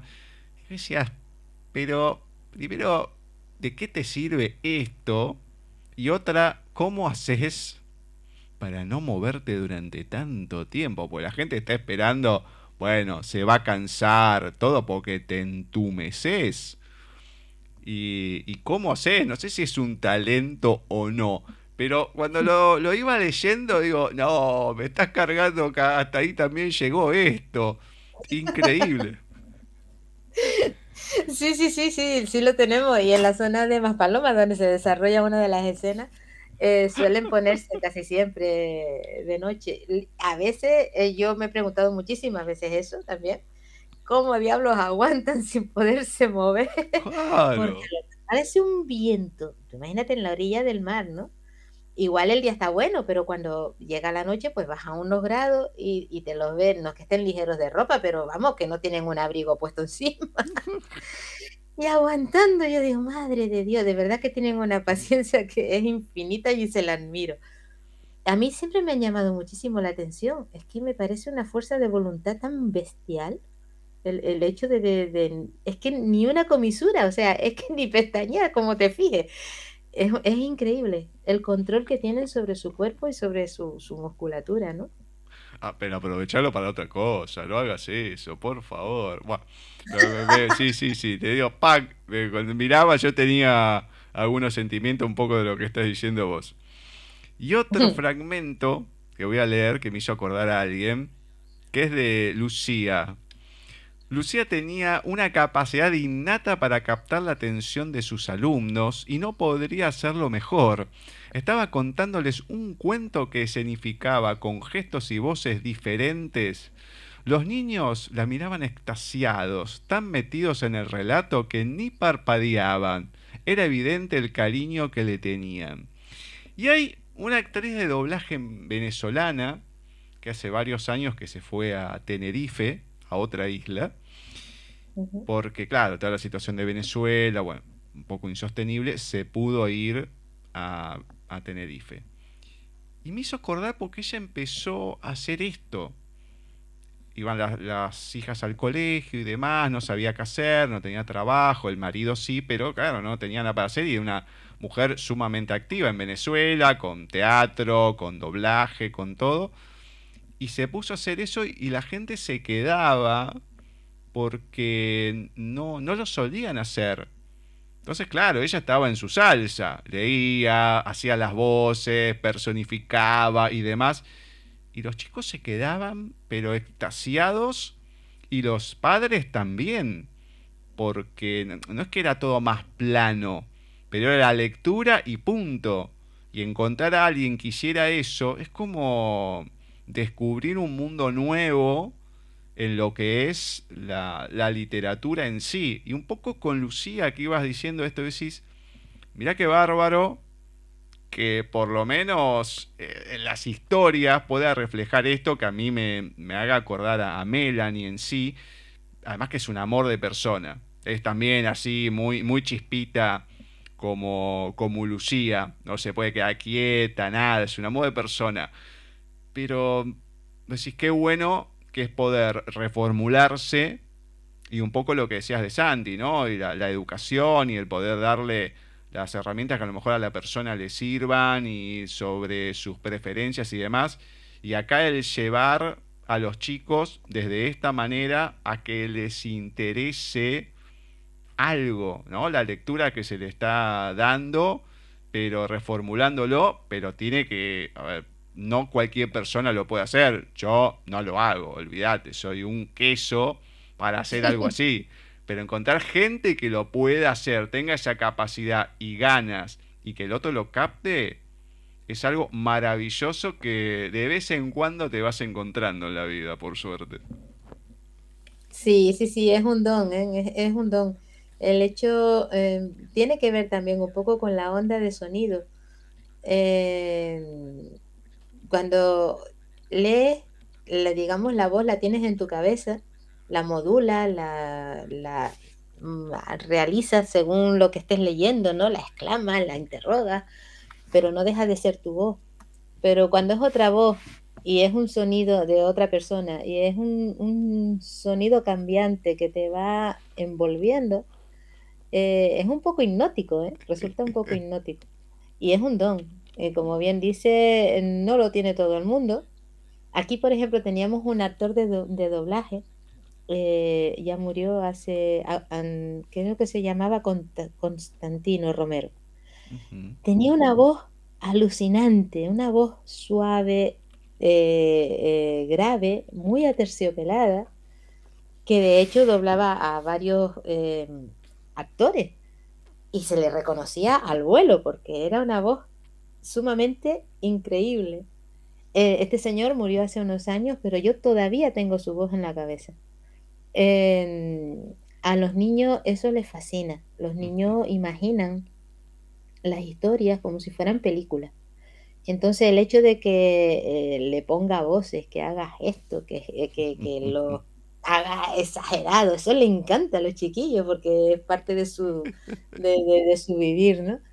Y eso yo a veces lo, hay muchos profesores que lo hacen, pero sí es verdad que, que es algo mm, que eché de menos, por ejemplo, en mi enseñanza, ¿no? Tuve muy buenos profesores y algunos de ellos ya de grandes todavía eh, tenía mucho contacto con ellos, pero e, ese dejarte, como hace Luciano, dejarte embaucar en esa historia y volverte otro niño con ellos es un don, eh, es sin duda un don que a quien le guste, nosotros tenemos ahora un compañero en la orquesta que hace música en movimiento, con niños de 3 a 5 años. Y a mí me fascina verlo porque se tira al suelo. él se tiene que tirarse al suelo y revolcarse, se tira y se revuelca, da igual, pero está con los chiquillos como si fuera un niño más, ¿no? Digo, desde luego hay gente que nace con ese, con ese don, con ese milagro. Me encanta. Bueno, voy marcando algunas otras situaciones también, más allá de la que comentaba de, María y Santi. Me mató, me, pero me mató cuando Lucía y María se quedan espiándolos a Tachi y a Romén cuando se van, que Romén la va a buscar, qué sé yo, y se quedan mirando ahí, qué sé yo, y después la saluda. Tac, y se meten adentro rápido. Y yo, Uy, los descubrió. Me mató, pero me mató. Y Don Pedro, con las leyendas, también es un punto alto porque es la excusa para ir conociendo otras cosas.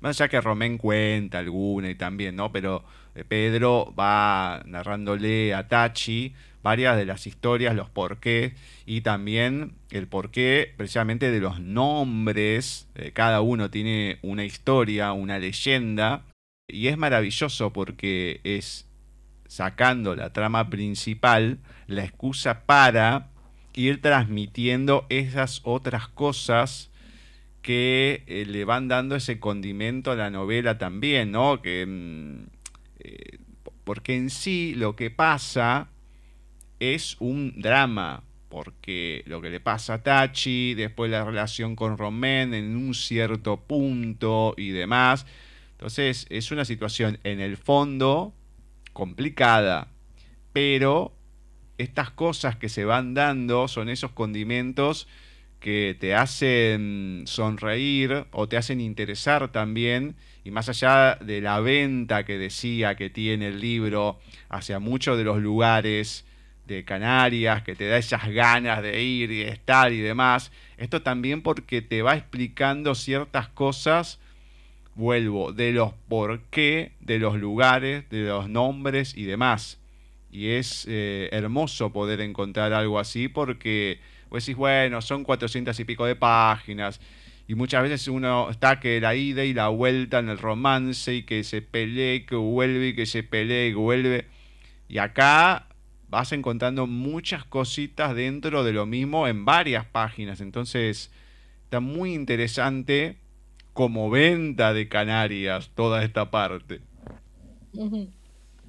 Sí, era una de las cosas que quería eh, transmitir, ¿no?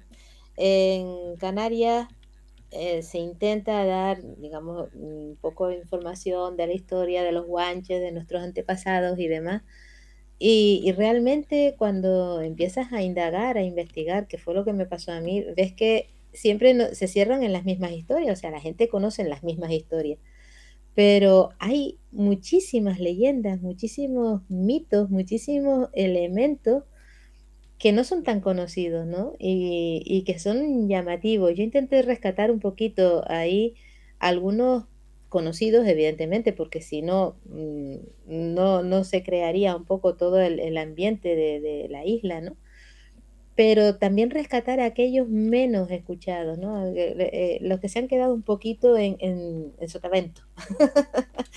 Entonces, eh, para mí, mm, bueno, lo comentaba antes, me encanta la historia y me gusta también que se conozca parte de la historia de, de las islas. Nosotros somos unas islas más bien jóvenes, ¿no? No, es que tengamos historia de muchísimos, cientos de, años, pero mm, la poca que tenemos, eh, yo creo que sería bueno por lo menos conocerla y, saber aprender de ella, ¿no? Entonces hay muchas leyendas, hay preciosidades que no puse porque ya se hacía demasiado largo, ¿no? pero son verdaderas joyas, joyas de no solo de cultura, sino también de, ancestros, de valores, de costumbres, ¿no? Que, si la interpolas eh, ahora, nuestra vida actual, le puede sacar muchísimo sentido. Y la figura de don Pedro, eh, para mí es, tal vez uno de los personajes más queridos de la novela. Don Pedro se basó en un pediatra un médico pediatra que fue médico rural, pero eh, en el momento en que yo lo conocí estaba, digamos, aquí en la capital y trató a mi hijo de pequeñito y a partir de ahí era una persona que le encantaba la historia. Con sus sesenta y tantos largos años se metió en la universidad solo para estudiar historia. Sí, era una de esas personas que me fascinaba, ¿no? Que le llevábamos al niño, eh, porque estaba malo, evidentemente, él era pediatra, era quien lo cuidaba, pero ya mi hijo tiene 30 años, o sea que ya es grandito. Pero mm, todas esas pequeñas conversaciones, su forma de ser y demás, eh, a mí siempre me, fascinó, ¿no? Es de los pocos médicos que decía, hay que preguntar a la madre, porque la madre sabe cuando la tos es diferente a la de esta mañana. Y a mí me llamaba la atención esa, esa frase así, y eh, ahora no se utiliza, porque lo primero que hacen el médico es ponerte enseguida una medicación, ¿no? Pero él hilaba todo lo que iba pasando, ¿no? Entonces mm, lo quise representar con Don Pedro y lo quise representar con las pequeñas leyendas de, la isla de, Canarias, porque me parecía que era también un homenaje a él, ¿no? A, ese interés, porque él también venía de fuera y se quedó a vivir aquí. Em, era un poco un homenaje a, a, su persona y a ese conocimiento que si no nos damos cuenta se nos pasa de largo. Así que sí, son pequeños fragmentitos que tenemos unos cuantos más, voy a ver si puedo rescatar alguno. Mm. Y también un poco pensando en, lectores más jóvenes, ¿no? Que también tuvieran ese, mm, digamos, conocimiento, aunque sea en forma novelada y muy ligera, ¿no? Pero que le llamara la atención a ver si le picaba la curiosidad. Bueno, voy a marcar los últimos par, las últimas cositas que mm, quiero destacar un fragmento último antes de pedirte una lectura y hacemos el cierre.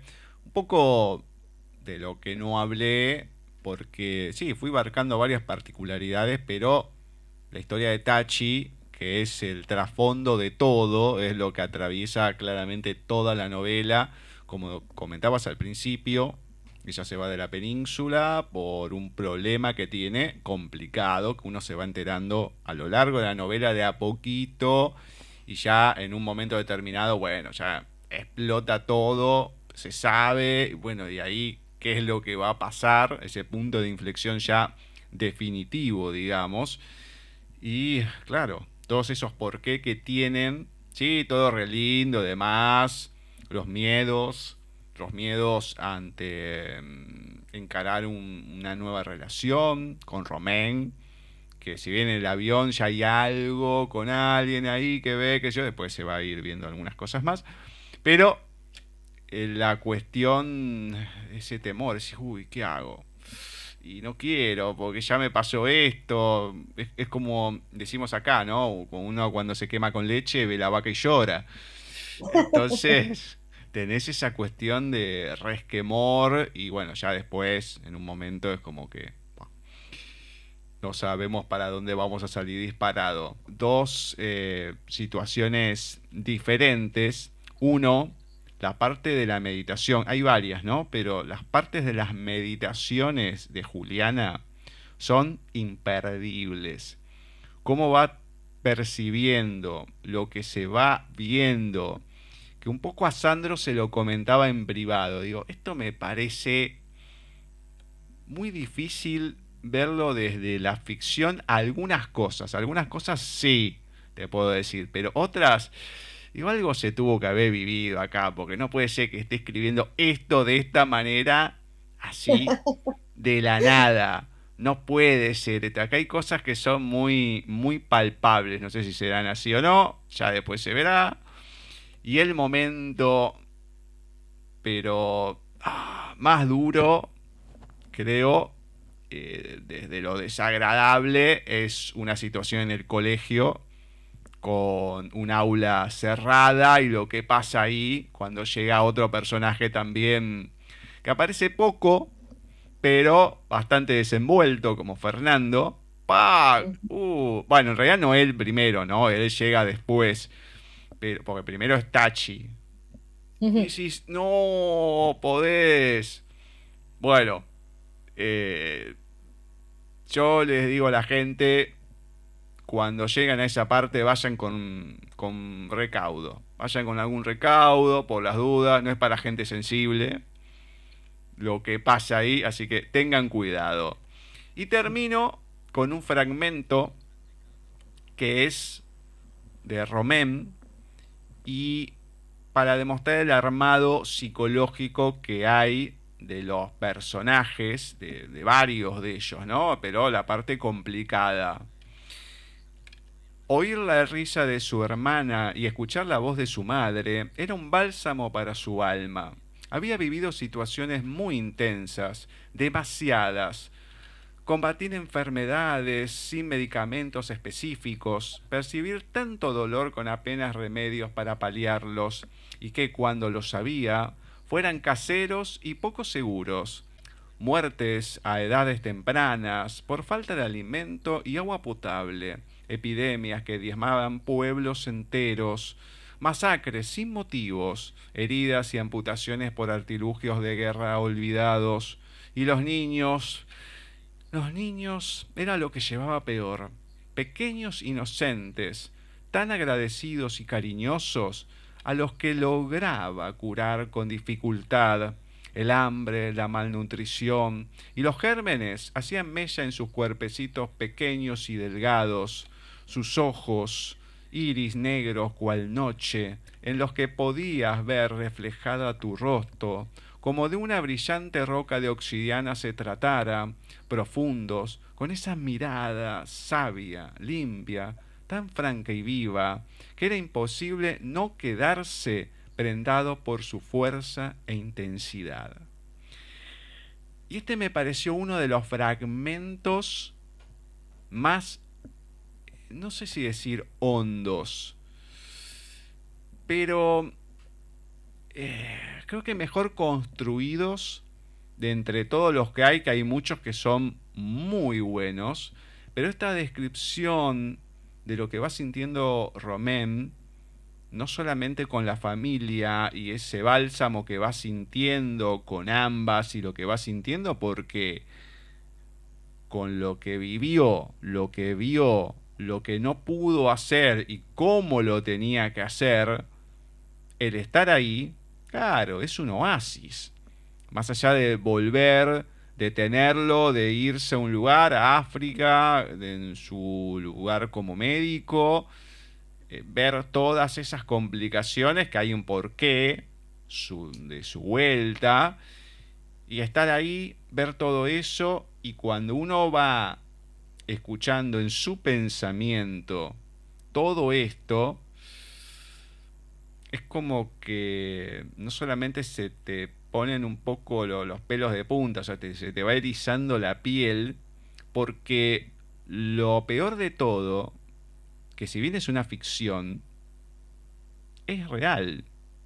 Uno no lo ve, está a distancia, yo por lo menos no lo he vivido eso, pero mm, lo, lo ves patente en lo que uno se puede imaginar o más todavía de esa situación de el, el, médico que va a ayudar y todo, que deja, la, deja las comodidades precisamente para cumplir su rol como ser humano, ¿no? Del por qué yo quiero hacer esto, realmente quiero ayudar al otro.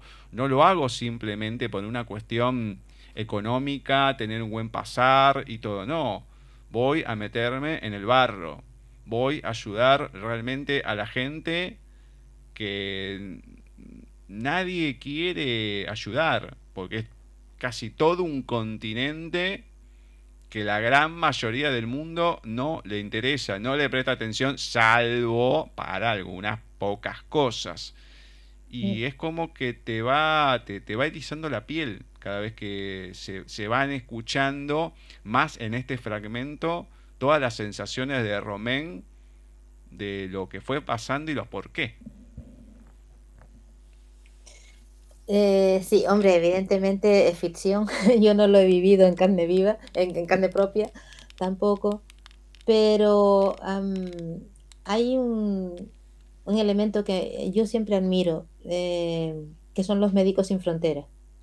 Eh, yo me pongo en el lugar de estos médicos que tienen que ir a ayudar y que se encuentran pues eh, todo esto, ¿no? La impotencia, el, tener que aceptar una serie de, elementos ancestrales que a lo mejor, por ejemplo, estás en, una situación tribal, ¿no? De, tribu, y que no es lo lógico, pero que tienes que aceptarlo, ¿no?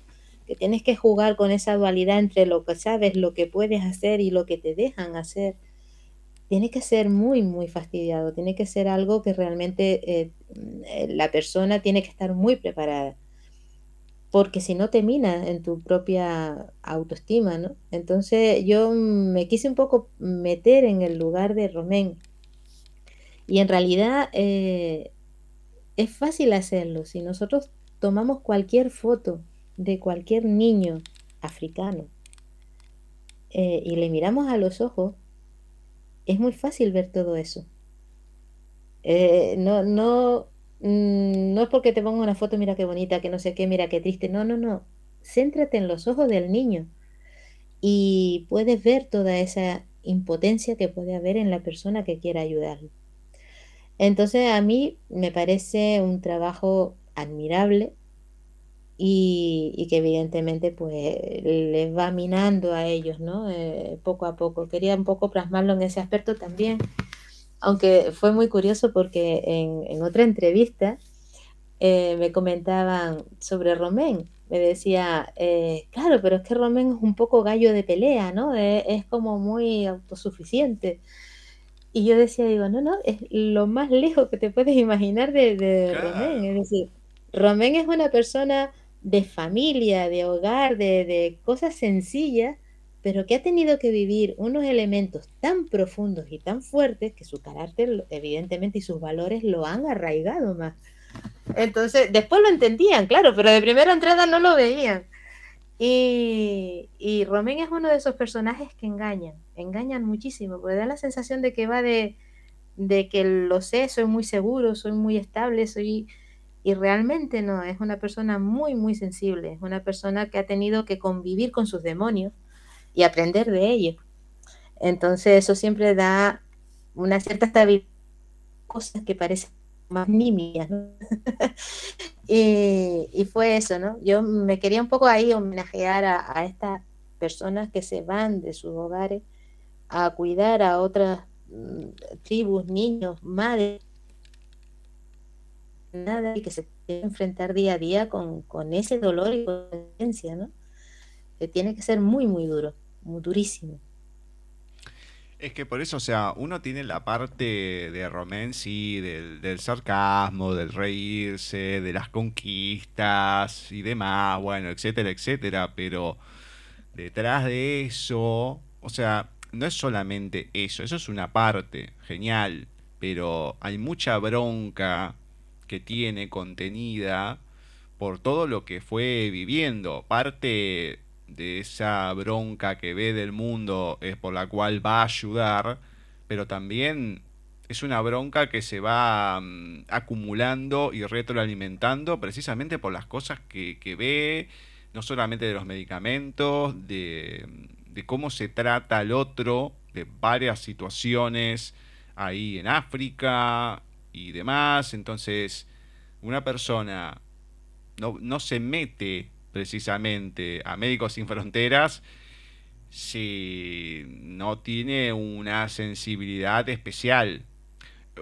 Bueno, la, entrevista con Jorgelina Marcos, que, escribió este libro de Tambula, comentaba de una experiencia que tuvo, pues no sé, eh, no es eh, al, enterrar a una persona, pero bueno, hacían como el funeral, sí, lo hacían en la casa y demás, bueno, todo muy, muy precario. Y decía, bueno, yo me arreglé y demás. ¿Cómo te arreglás cuando uno está acá para un funeral y todo? Para una tía, qué sé yo y todo. Claro, después me di cuenta que eso era de diario. Ya tenías una muerte prácticamente todos los meses.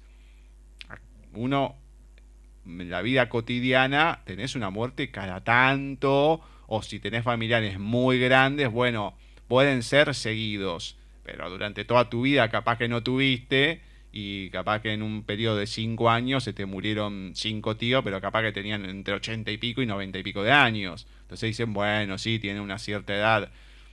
Y ahí era todo lo contrario, de, gente joven de tres años, de niños, eh, mamás o, padres, o, lo que fuese, ¿no? Adolescentes por enfermedades, por accidentes, por cosas que estaban ahí en el camino y, morían, por la basura, por todo. Entonces, una persona que no tiene esa sensibilidad no puede ni planteárselo el, ir y ser médico sin frontera, porque no, no, no hay otra. Entonces sí, tenés la parte del gallito pero es algo de lo que se ve.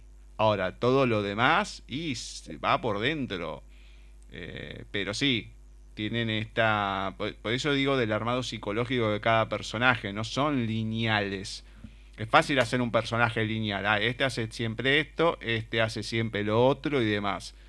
Pero cuando te vas metiendo en la complejidad de cada persona, ahí es cuando el personaje va tomando otra vida, otro carisma, y uno lo puede tomar de otra manera, no te digo como propio, pero como real. Entonces, esto es lo que uno va encontrando en, en esta novela de la chamana de las piedras, más allá de Juliana, que es la chamana, sino todos los demás personajes con sus altas, sus bajas, con todos sus demonios, eh, y que si no fuese así, no sería interesante. Así que bueno, lo, marcaba un poco en representación a, a, muchos personajes que van teniendo eso, los temores de Santi con su hermano, María por lo que tiene que pasar y tiene que sobrevivir de la muerte de su marido.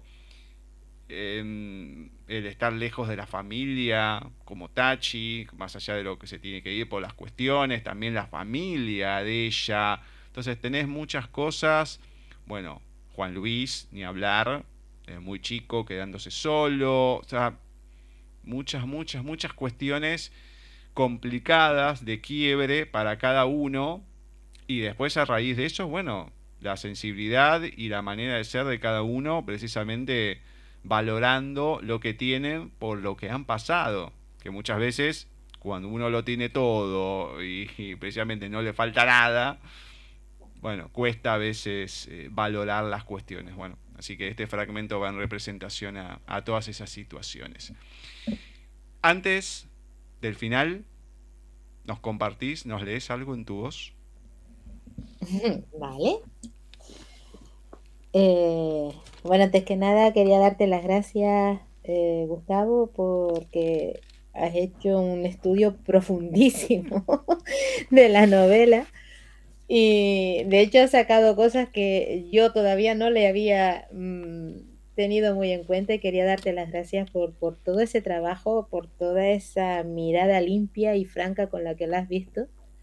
Y, y todos esos datos que has ido eh, acumulando sobre la chamana. Muchísimas gracias. No, por nada. Yo siempre digo lo mismo. Yo me leo la novela. Después bánquense todo lo que tengo para decir. Ah, no, no, no, no. Olvídate. Yo me lo leo, voy anotando. Después del resumen hago el otro análisis para ver qué es lo que digo en la entrevista, que no. Pero después bánquense todo lo que tengo para decir. Eso es lo único. Así que no, no, pero a mí me gusta me gusta y me parece que hay que darle valor al trabajo del otro porque si no no tiene mucho mucho sentido. Hacer la entrevista por hacerla y a mí qué querés que te diga no no no puedo. O sea si te pido el libro es porque lo voy a leer.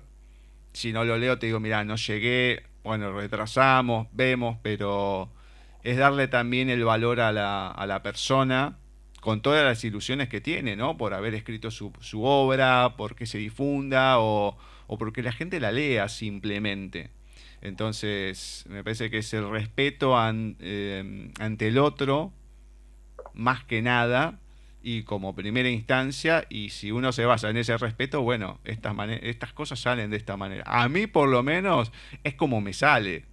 Así que bueno, si, si gusta y la otra persona lo percibe así, bueno, el agradecido soy yo. Muchísimas gracias.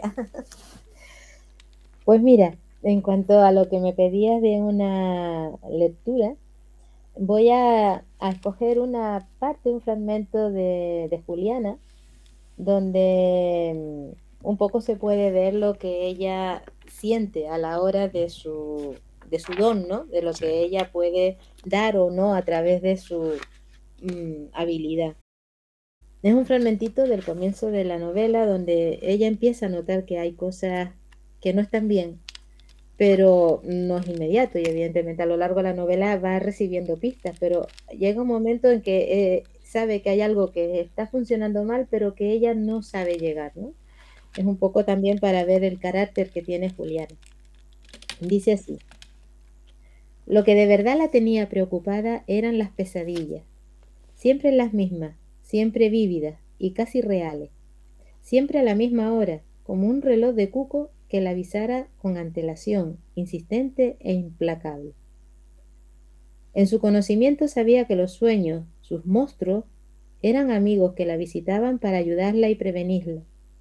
Le otorgaban la posibilidad de interpretar al mundo bajo un aspecto de advertencia o, por el contrario, a ir más allá, enfrentándose a él con valor. Aún consciente de esto, sentía la angustia, el miedo y el dolor que se desprendía de sus sueños. No había caras, aún no. ¿Cómo vas a ayudar a la gente, viaje inútil, si no sabes a quién debes ayudar? se recriminó duramente Juliana. Te estás haciendo vieja y pierdes facultades, hecho que no sería tan grave si de ello no dependiera la vida de nadie. No es un lujo que te puedas permitir. La falta de datos concretos la atormentaba. Estaba ciega. Un fragmentito de cuando ella empieza a sentir que necesita hacer algo para poder ayudar. Y momento duro también el cómo se trata a sí misma, ¿no? De vieja inútil, está perdiendo facultades porque no puede ver con claridad lo que está pasando. Encima, cuando uno tiene algo, y a mí me ha pasado, de percibir cosas y no saber cómo utilizarlas, a mí me pasó con, bueno, cuando, cuando en ese fragmento, a mí me pasó con mi tía, mm, que yo, bueno, percibía cosas, genial y todo, pero en el momento que para mí lo tenía que usar porque era como un cartel luminoso que me decía, o sea, yo ser ciego, no veo nada, y era un cartel luminoso que me decía, se levanta, se levanta. Los típicos carteles viejos de neón, prenden y apaga, así. No, no, no se va a levantar. Si se levanta, me va a avisar. Y yo escuchaba que alguien iba caminando. Digo, no, no, es mi papá. Y yo sabía que no por dónde venía el sonido y todo. Bueno, se cae. Eh, ahí pego un salto, la voy a buscar, todo. Bueno, eh, tenía una deshidratación, la internan y muere ese día. Mm. Y yo estaba re mal porque digo, ¿de qué me sirve tener algo, una percepción, si no la sé usar cuando es necesario? Si no le presto atención, ¿de qué me sirve? Entonces, ese momento que vos sabés que tenés algo y no, no, no lo sabes usar, la desesperación, y después que pasan las cosas más, decís, bueno, ¿para qué? ¿Para qué esto?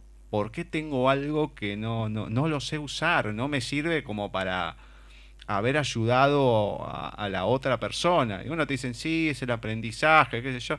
Sí, todo lo que quieran, pero en ese momento no me lo, ese momento en sí no me lo sacás de encima. O sea, lo, lo, puedo sanar, puede ser que no me afecte desde otro lado, pero yo acordar me acuerdo. Y, el momento pasó.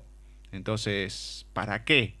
O sea, si es un momento que tengo que pasar y me lo hacen pasar por algo,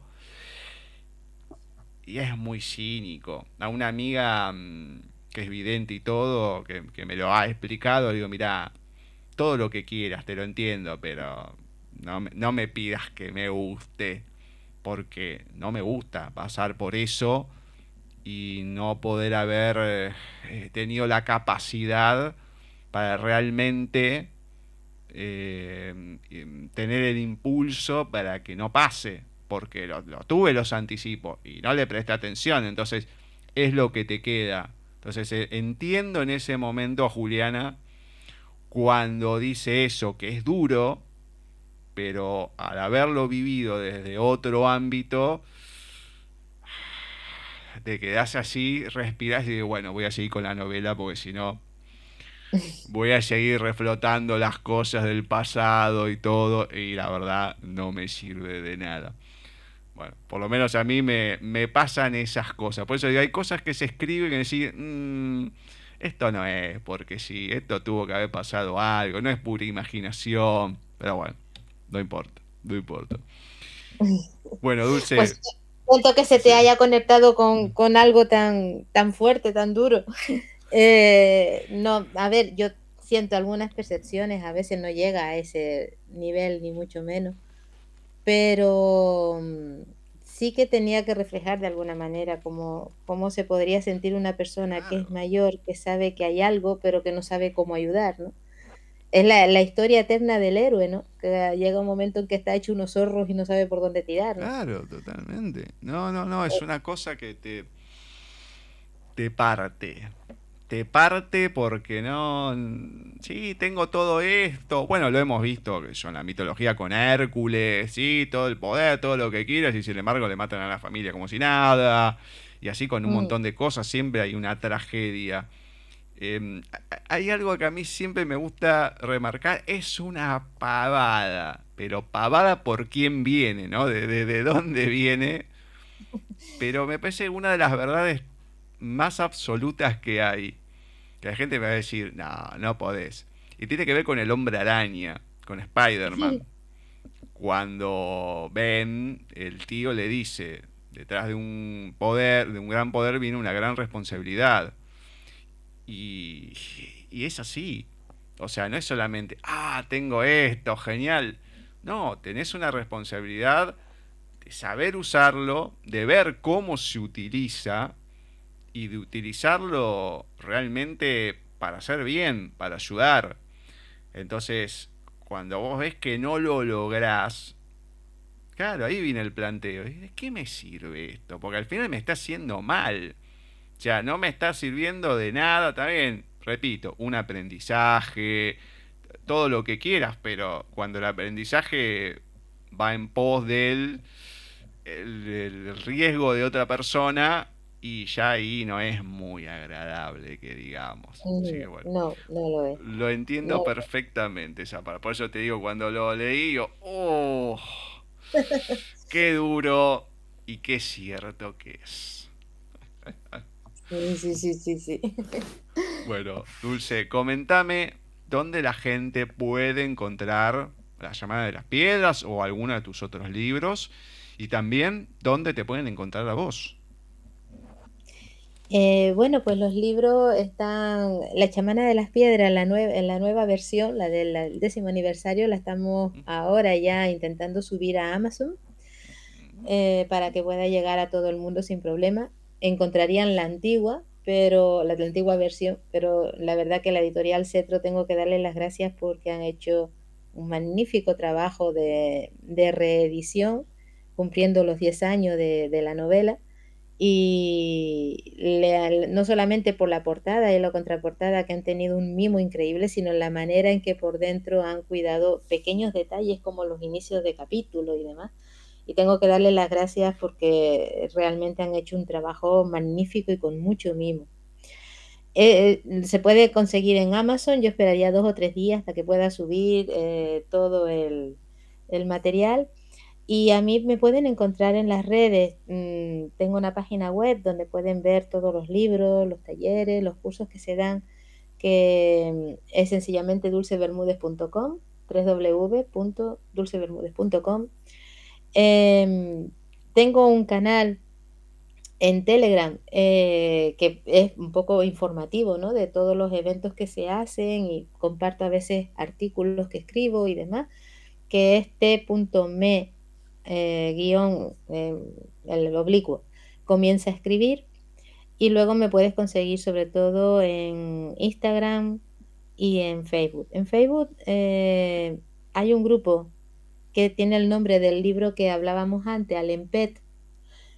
es un grupo, solamente tiene ese nombre, Alempet, para nuevos escritores, y es un grupo que está formado con gente que le gusta leer o que le gusta escribir, que va a comenzar o que ya ha escrito algún libro es muy interesante en el sentido de que hay muchísima gente compartiendo, reseñando y puede tener una información bastante amplia de, del mundo de la lectura y de la escritura.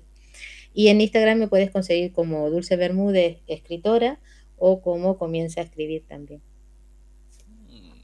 Bueno, muy bien, muy bien. La gente no tiene excusa. Hay por todos lados donde te pueden encontrar y también, bueno, vamos a estar difundiendo un poco los enlaces, todo, así bueno, la gente lo tiene ahí al alcance de la mano. Dulce, la verdad, un enorme placer hablar con vos, el haber leído La llamada de las piedras. Le agradezco también a, Sandro por, digamos, pensar en mí para poder hacer estas entrevistas. A mí siempre me gusta ampliar, me gusta conocer gente, me gusta encontrarme este tipo de materiales que dejan algo más allá de la historia en sí. Así que me, alegra haber empezado con esta historia entre los tres autores que me compartió, así que un placer enorme.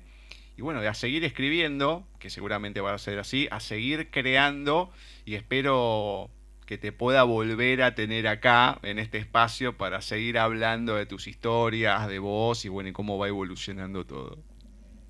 Estupendo, cuando quieras y para mí ha sido verdaderamente un placer poder compartir contigo este ratito y, bueno, dar a conocer un poquito más la novela.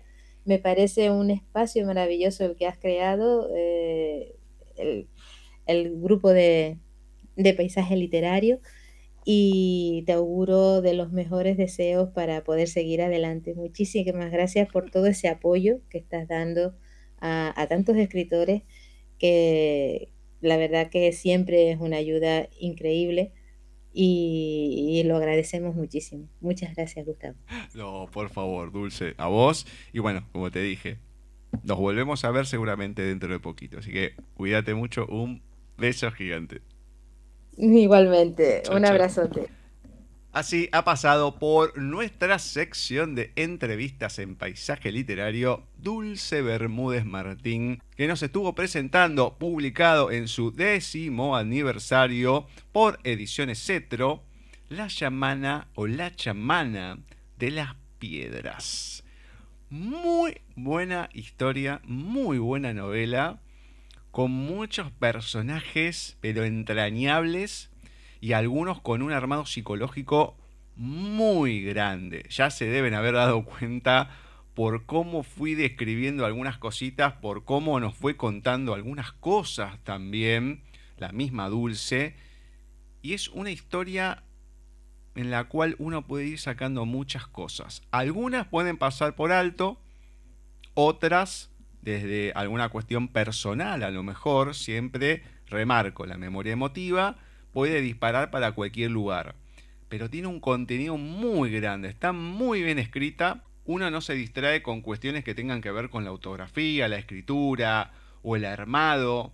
Se deja leer sin ningún tipo de problemas.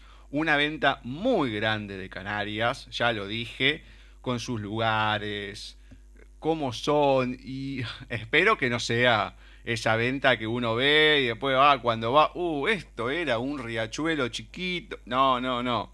Pero muy, muy lindo. Da ganas de ir a ver, a pasear por ahí y mucho. Ya un poco veíamos en algunas historias de Imperio, de Ángel, que los tuvimos acá también. De Sandro no, porque la historia era diferente pero vamos viendo un poquito sus ambientes, sus lugares de las Islas Canarias. ¡Ay, qué ganas! Seguimos anotando en el itinerario para cuando se pueda ir para allá para visitar lugares. Así que mm, espérennos que en algún momento vamos a llegar. Un beso gigante a Dulce, asando también ahí con Editorial Cetro, que nos la compartió, la llamada de las piedras y vamos a ir por mucho más. Le agradecemos como siempre a todos los que fueron pasando por el programa, a Ceci, a Flavia, a Bani, a Jorgelina Marcos, que hoy estuvo en el especial de Lubina Editorial, con Tambula, un libro con sus experiencias en Angola, en Angola de África, en donde ha pasado por muchas cuestiones, ¿no? Esto que contaba un poco en esta misma entrevista de ir a ayudar desde su lugar a toda la gente que lo necesita y mucho de varios ámbitos y experiencias muy complicadas, crudas, algo que te cambia la vida sin lugar a duda y de una manera extrema. Entonces, una entrevista diferente porque la temática también lo era, no es ficción. ¿Cuántas cosas deben haber habido ahí que uno, bueno, no las conoce, que no se transmitieron. Y por más que se transmitan, no importa, es lo que queda en la persona, lo que queda plasmado en el cuerpo, en el ser, en este caso de Jorgelina. Así que la agradecemos también infinitamente. La semana que viene vamos a estar con otro creador de mundos. Va a volver Walter Gerardo Greulach con otro de sus especiales. Veremos a quién nos comparte en esta ocasión. Vamos a tener más lecturas, una nueva entrevista. Bueno, tenemos mucho, mucho, mucho para compartirnos en el mes de julio. Hacemos un reboot y comenzamos otro mes con nuevos escritores. Mm, hay muchas, muchas cosas. Así que esto será la semana que viene cuando nos volvamos a encontrar en otro programa de paisaje literario.